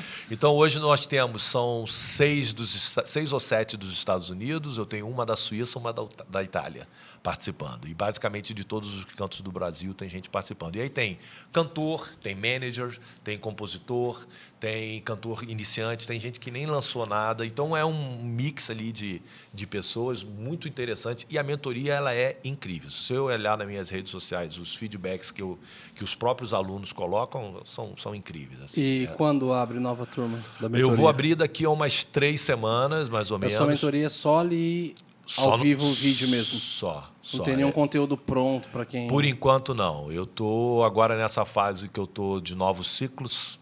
Eu, eu devo lançar um curso na, na plataforma, fazer um apanhado e tal. Mas o meu, cara, a minha paixão é a mentoria. Porque a mentoria, ela, ela é o tete a tete. A mentoria é eu converso com as pessoas, elas me perguntam, eu convido profissionais do mercado. A gente teve aula já com Wesley Santos, um cantor que para mim é uma das grandes Absurdo. absurdo, um cara extremamente talentoso. Ele participou com- conosco lá de uma aula. O Johnny S participou Sobre uma o que, aula. que foi a aula do, do Wesley? A do Wesley falou sobre do anonimato ao sucesso. Então, Uhum. todo o processo que ele viveu, a importância do repertório, a importância do networking e de você ter uma vida com Deus. Foi, foi incrível a aula com ele. Maneiro. Já tivemos agora, recente, uma aula com o Johnny S., falando sobre repertório, produção, toda a parte de música.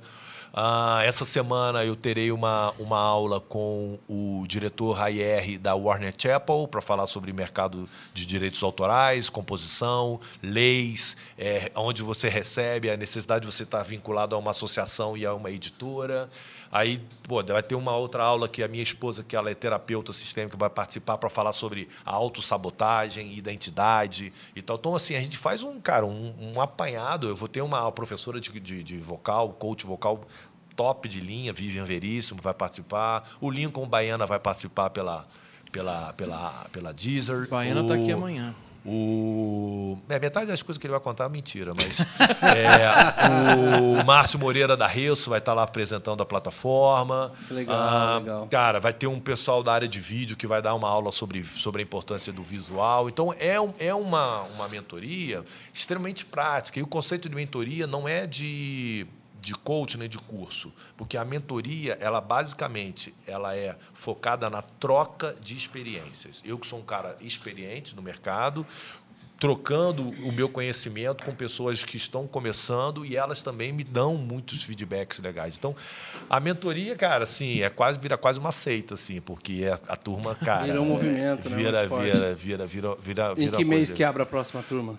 Eu acho que daqui a três semanas a gente vai abrir. Tá, É, então, na verdade, então- quando sair esse episódio, vai estar uma semana mais ou menos. É, é, é, é, o negócio é seguir minhas redes sociais, como eu sou a antítese do marketing.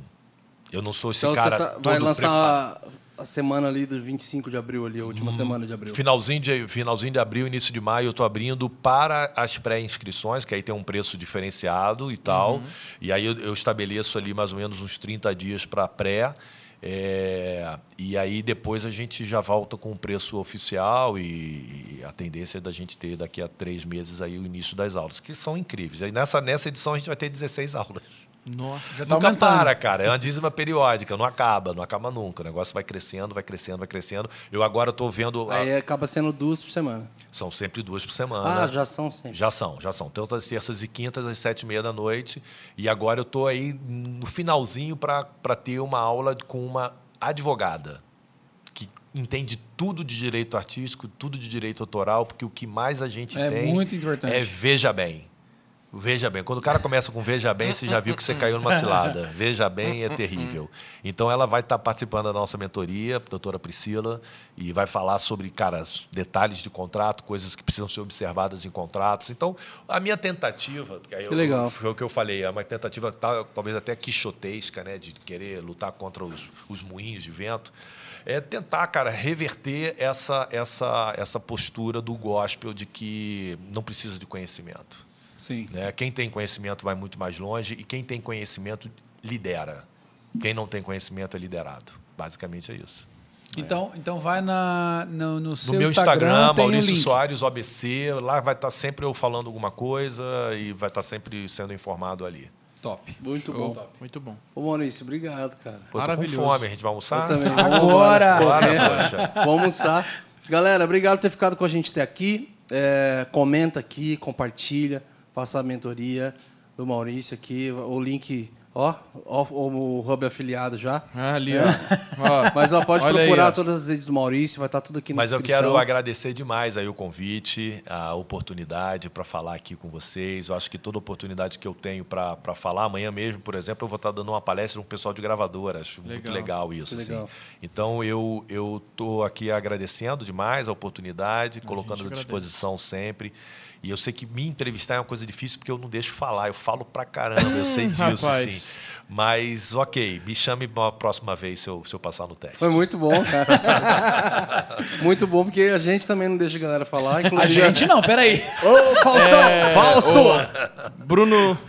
Inclusive, a galera Faustão fica me zoando. Morada. Bruno, não deixa a galera falar, É cara. o Faustão Morada. Eu preciso É. de hoje, gente então, como Maurício. então hoje foi o dia da revanche. Isso. Bem Aí, ó. pentecostal. Isso. Tá? Sabor é, é isso. Entendemos. Galera, tamo junto. Maurício. É. Valeu, gente. Valeu, um meus abraço. amigos. Se inscreva e seja membro desse canal. Valeu. Tchau. Muito bom.